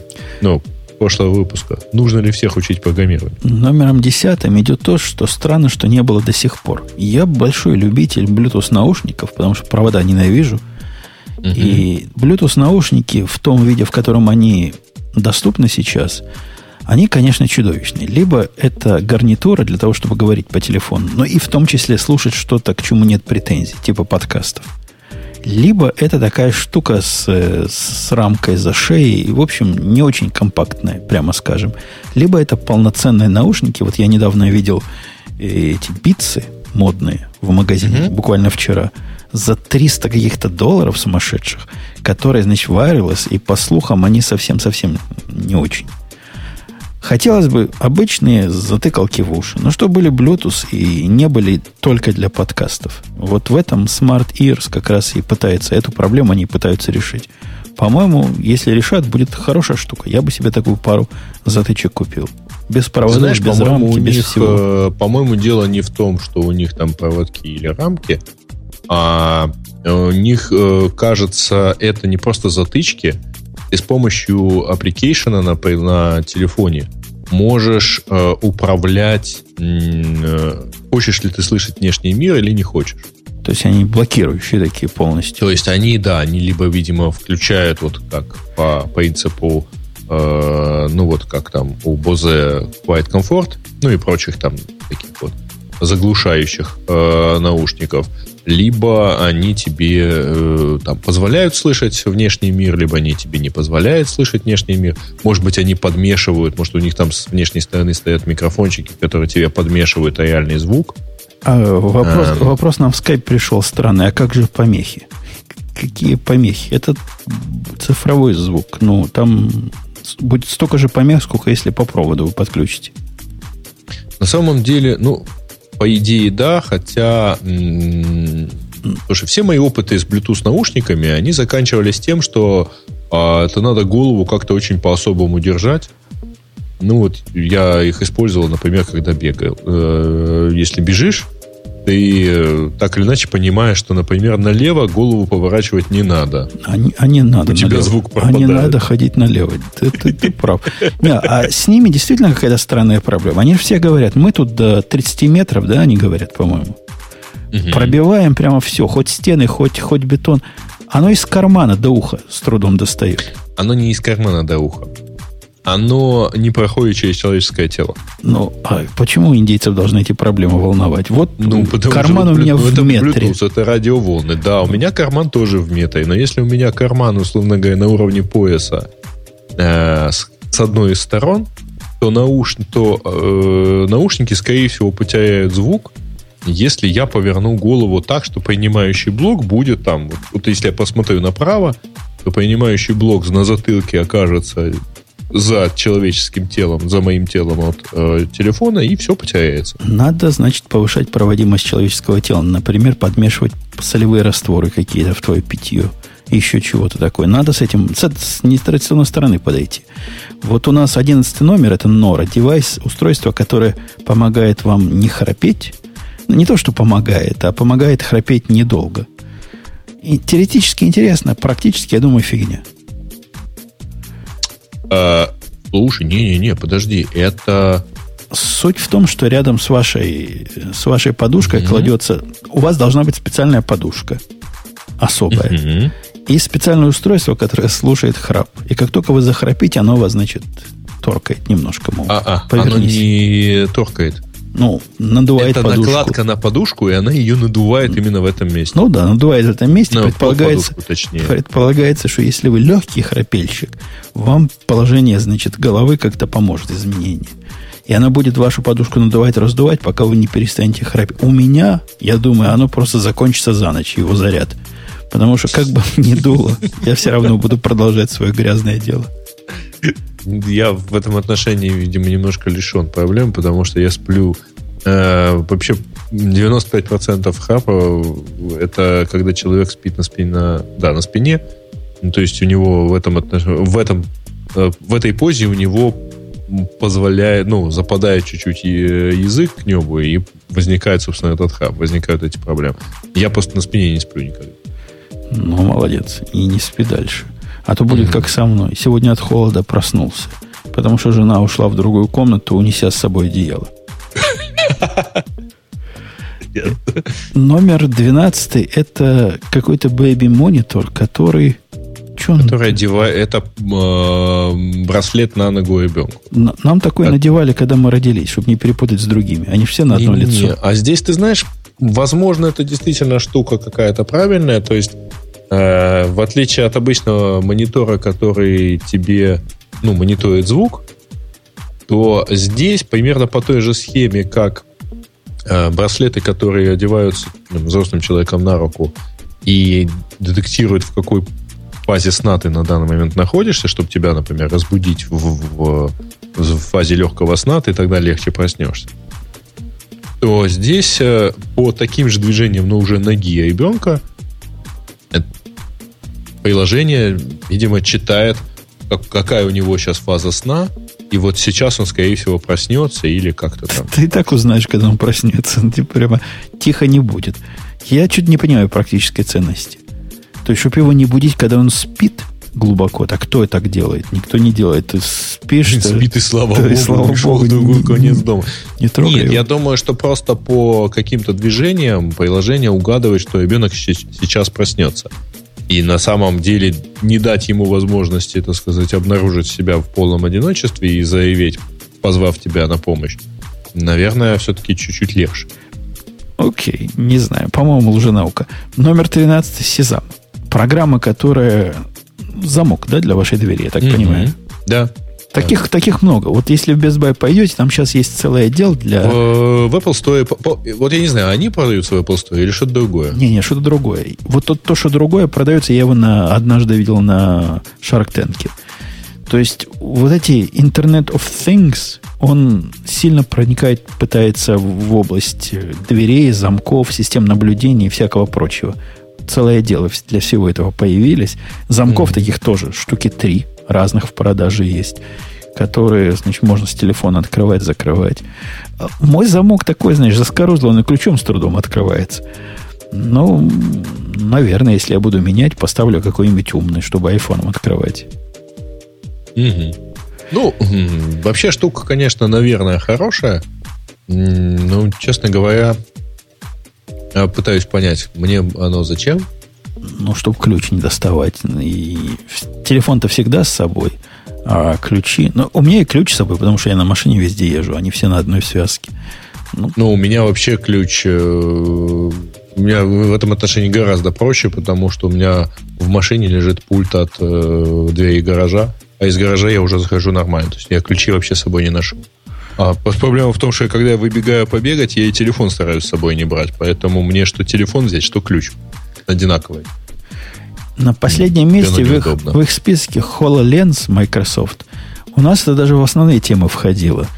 А mm-hmm. у них всего лишь на 3-14 месте. И ты что-нибудь про него знаешь? Я как-то вижу Microsoft, вижу Lens какие-то, вижу чувака э, и сразу игнорирую.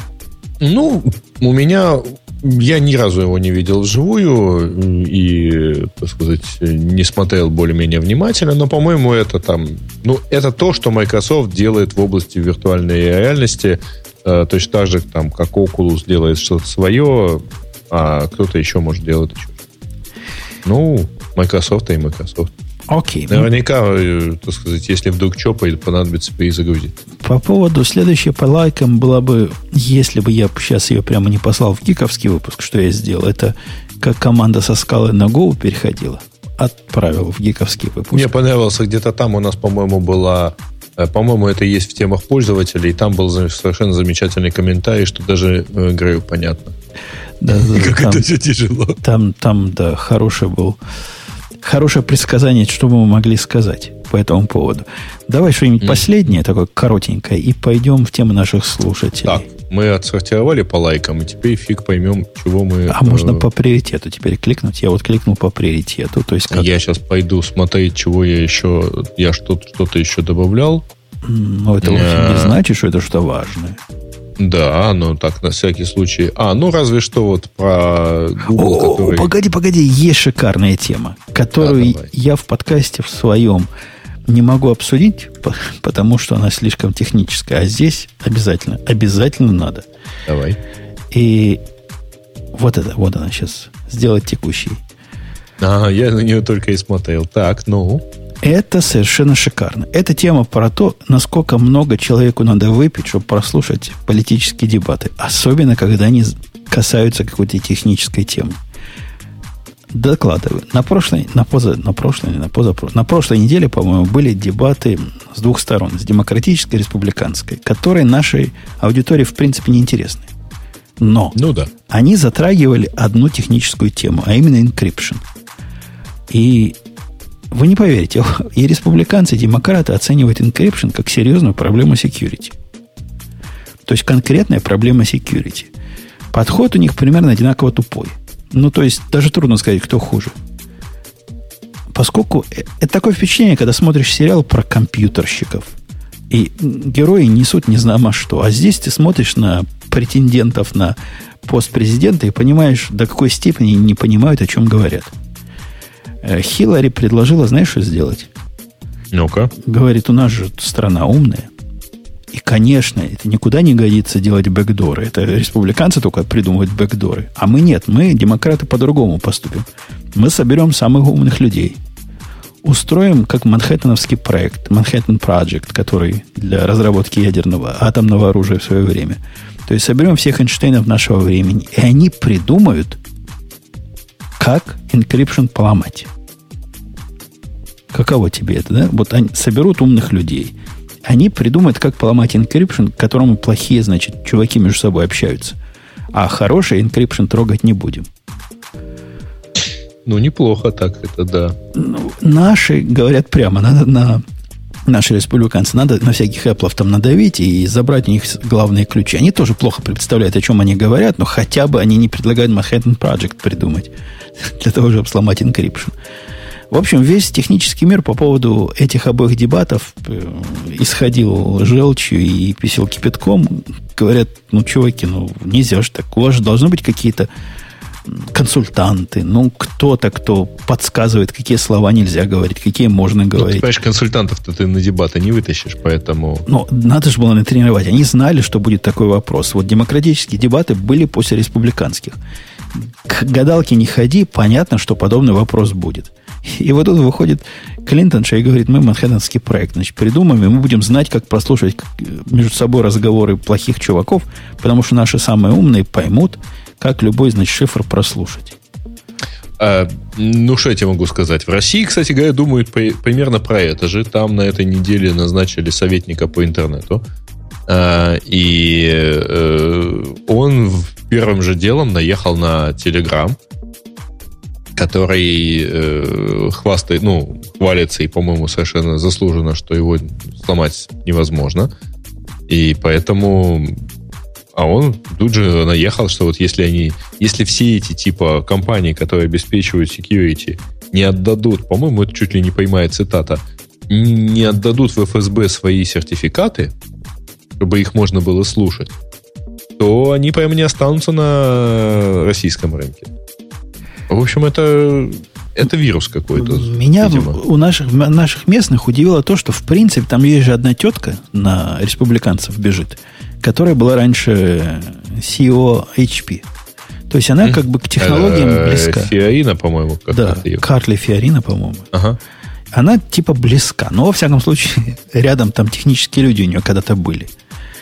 Она говорит, мол, эту проблему нам, значит, не решить самим правительству, потому что правительство само плохо умеет технические проекты делать. В этом она права.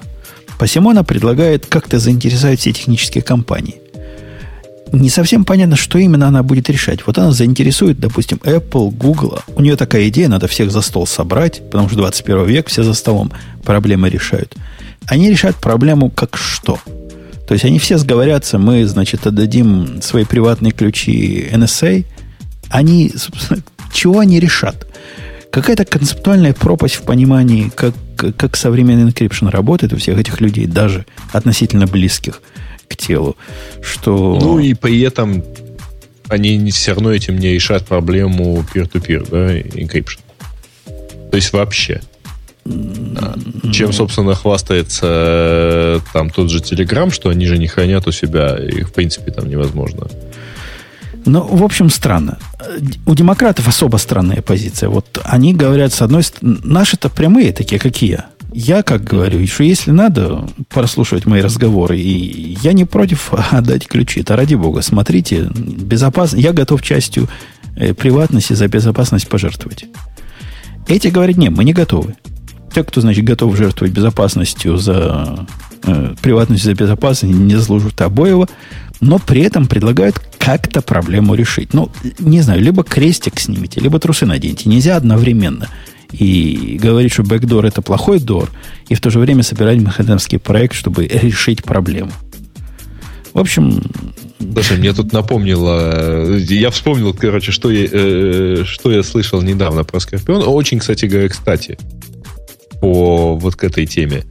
Значит, в одной из последних э, серий там была сценка, в которой вымогатель э, предъявляет, ну, выдвигает требования и говорит, принесите кошелек биткоинов к Фонтану. Ну, ну, собственно, да, еще одно в копилку, в копилку. Да, да, да. Есть уже, уже не так удивляешься, когда э, вспоминаешь, что они там из Эрнетом э, самолет пытались повязать. Да? Окей, давайте к темам наших слушателей пойдем. Если у нас давайте. есть какие-нибудь достойные. Там есть. Там, э, ну, первая тема это как раз то, что мы уже обсудили. Давай будем просто пропускать, что мы обсуждали. Значит, нам предлагают подвести итоги года, но мы немножко попробовали. Э, пересказ выступления Бобука не будет по причине отсутствия Бобука. И э, дело в том, что Гриша тут на днях выступал э, в одном из мест в Москве и его там интервьюировали прямо на сцене, как бы на тему итогов года и трендов на ближайшие пару лет. А, на роями, roem.ru есть хороший, хороший транскрипт его выступления. Пойдите туда, почитайте, и в следующий раз, когда Бог до нас, я надеюсь, дойдет, можно его попытать будет по какие-то конкретные вещи. А, так, э, интересно послушать твое мнение по поводу системных аналитиков. Про админов и тестировщиков уже слышали. Э, у меня есть провокационный вопрос. Кто это такие? Кто да? такие системные аналитики?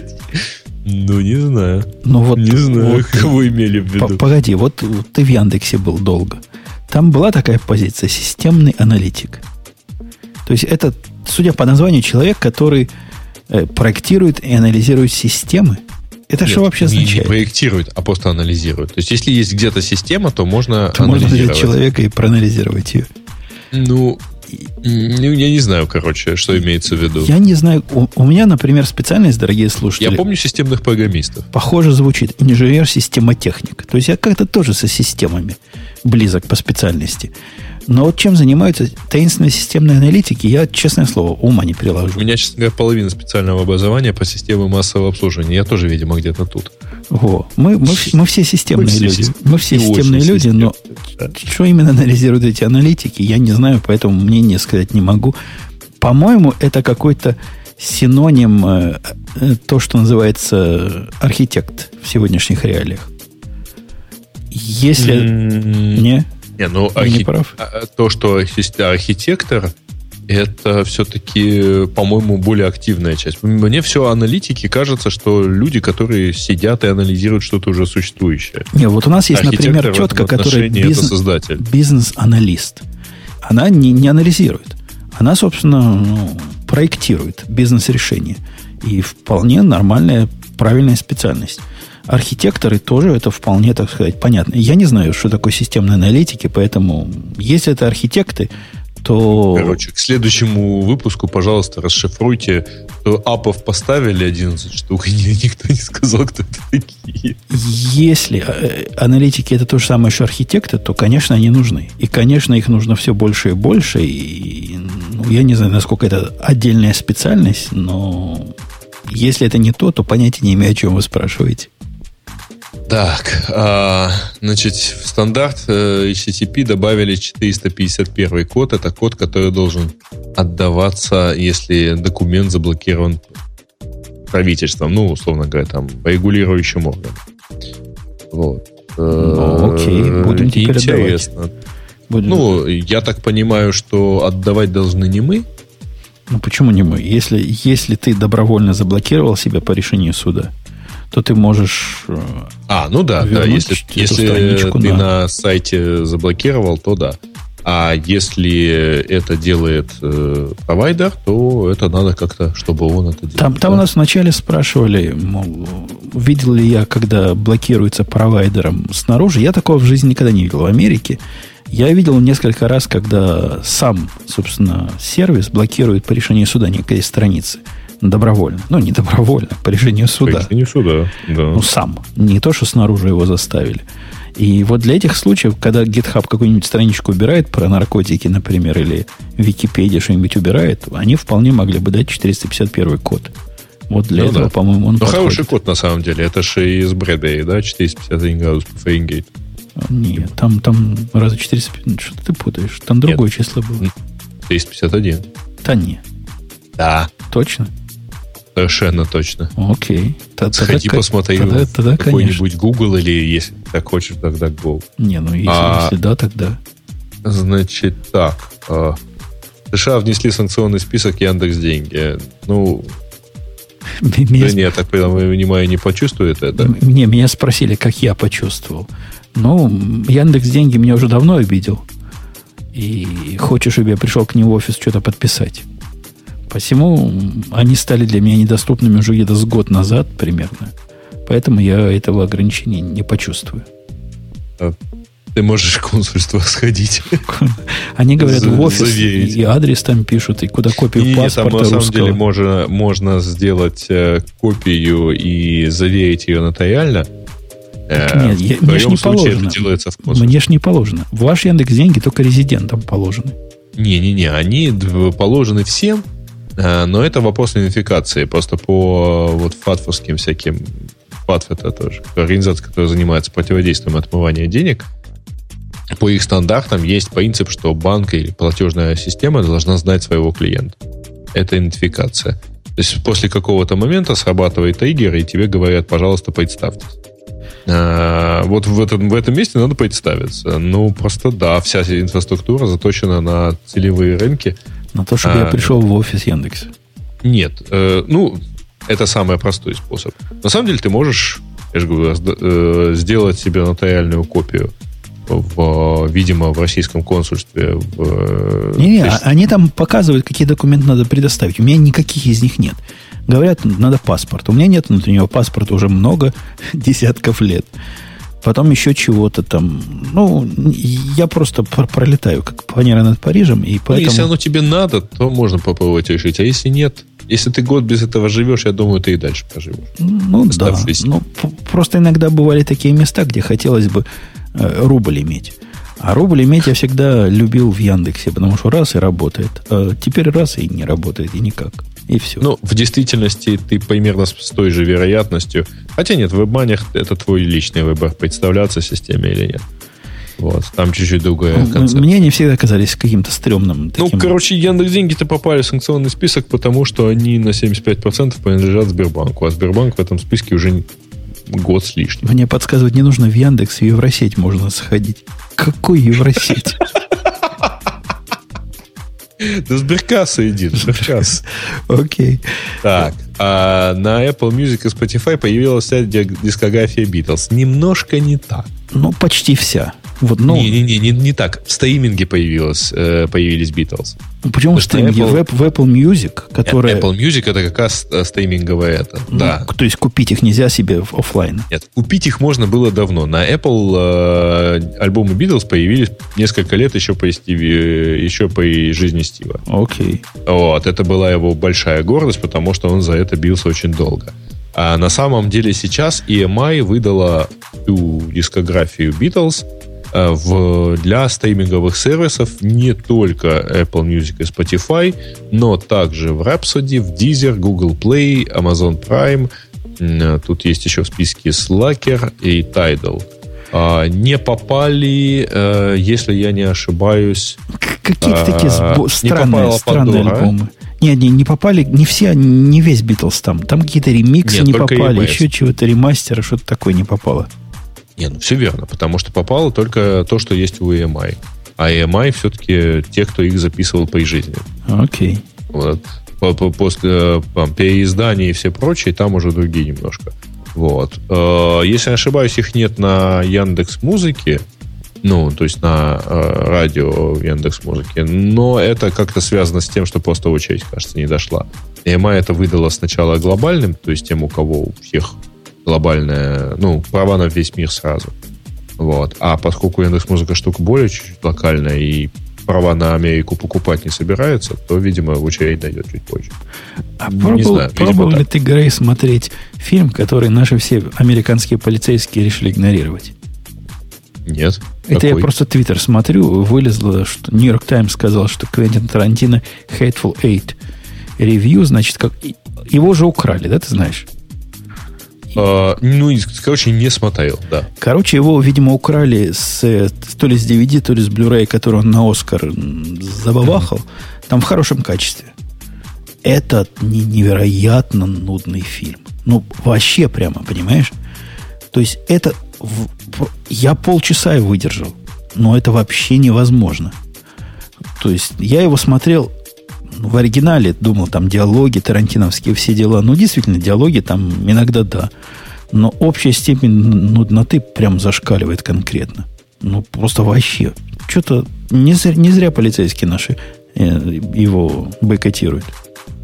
Да?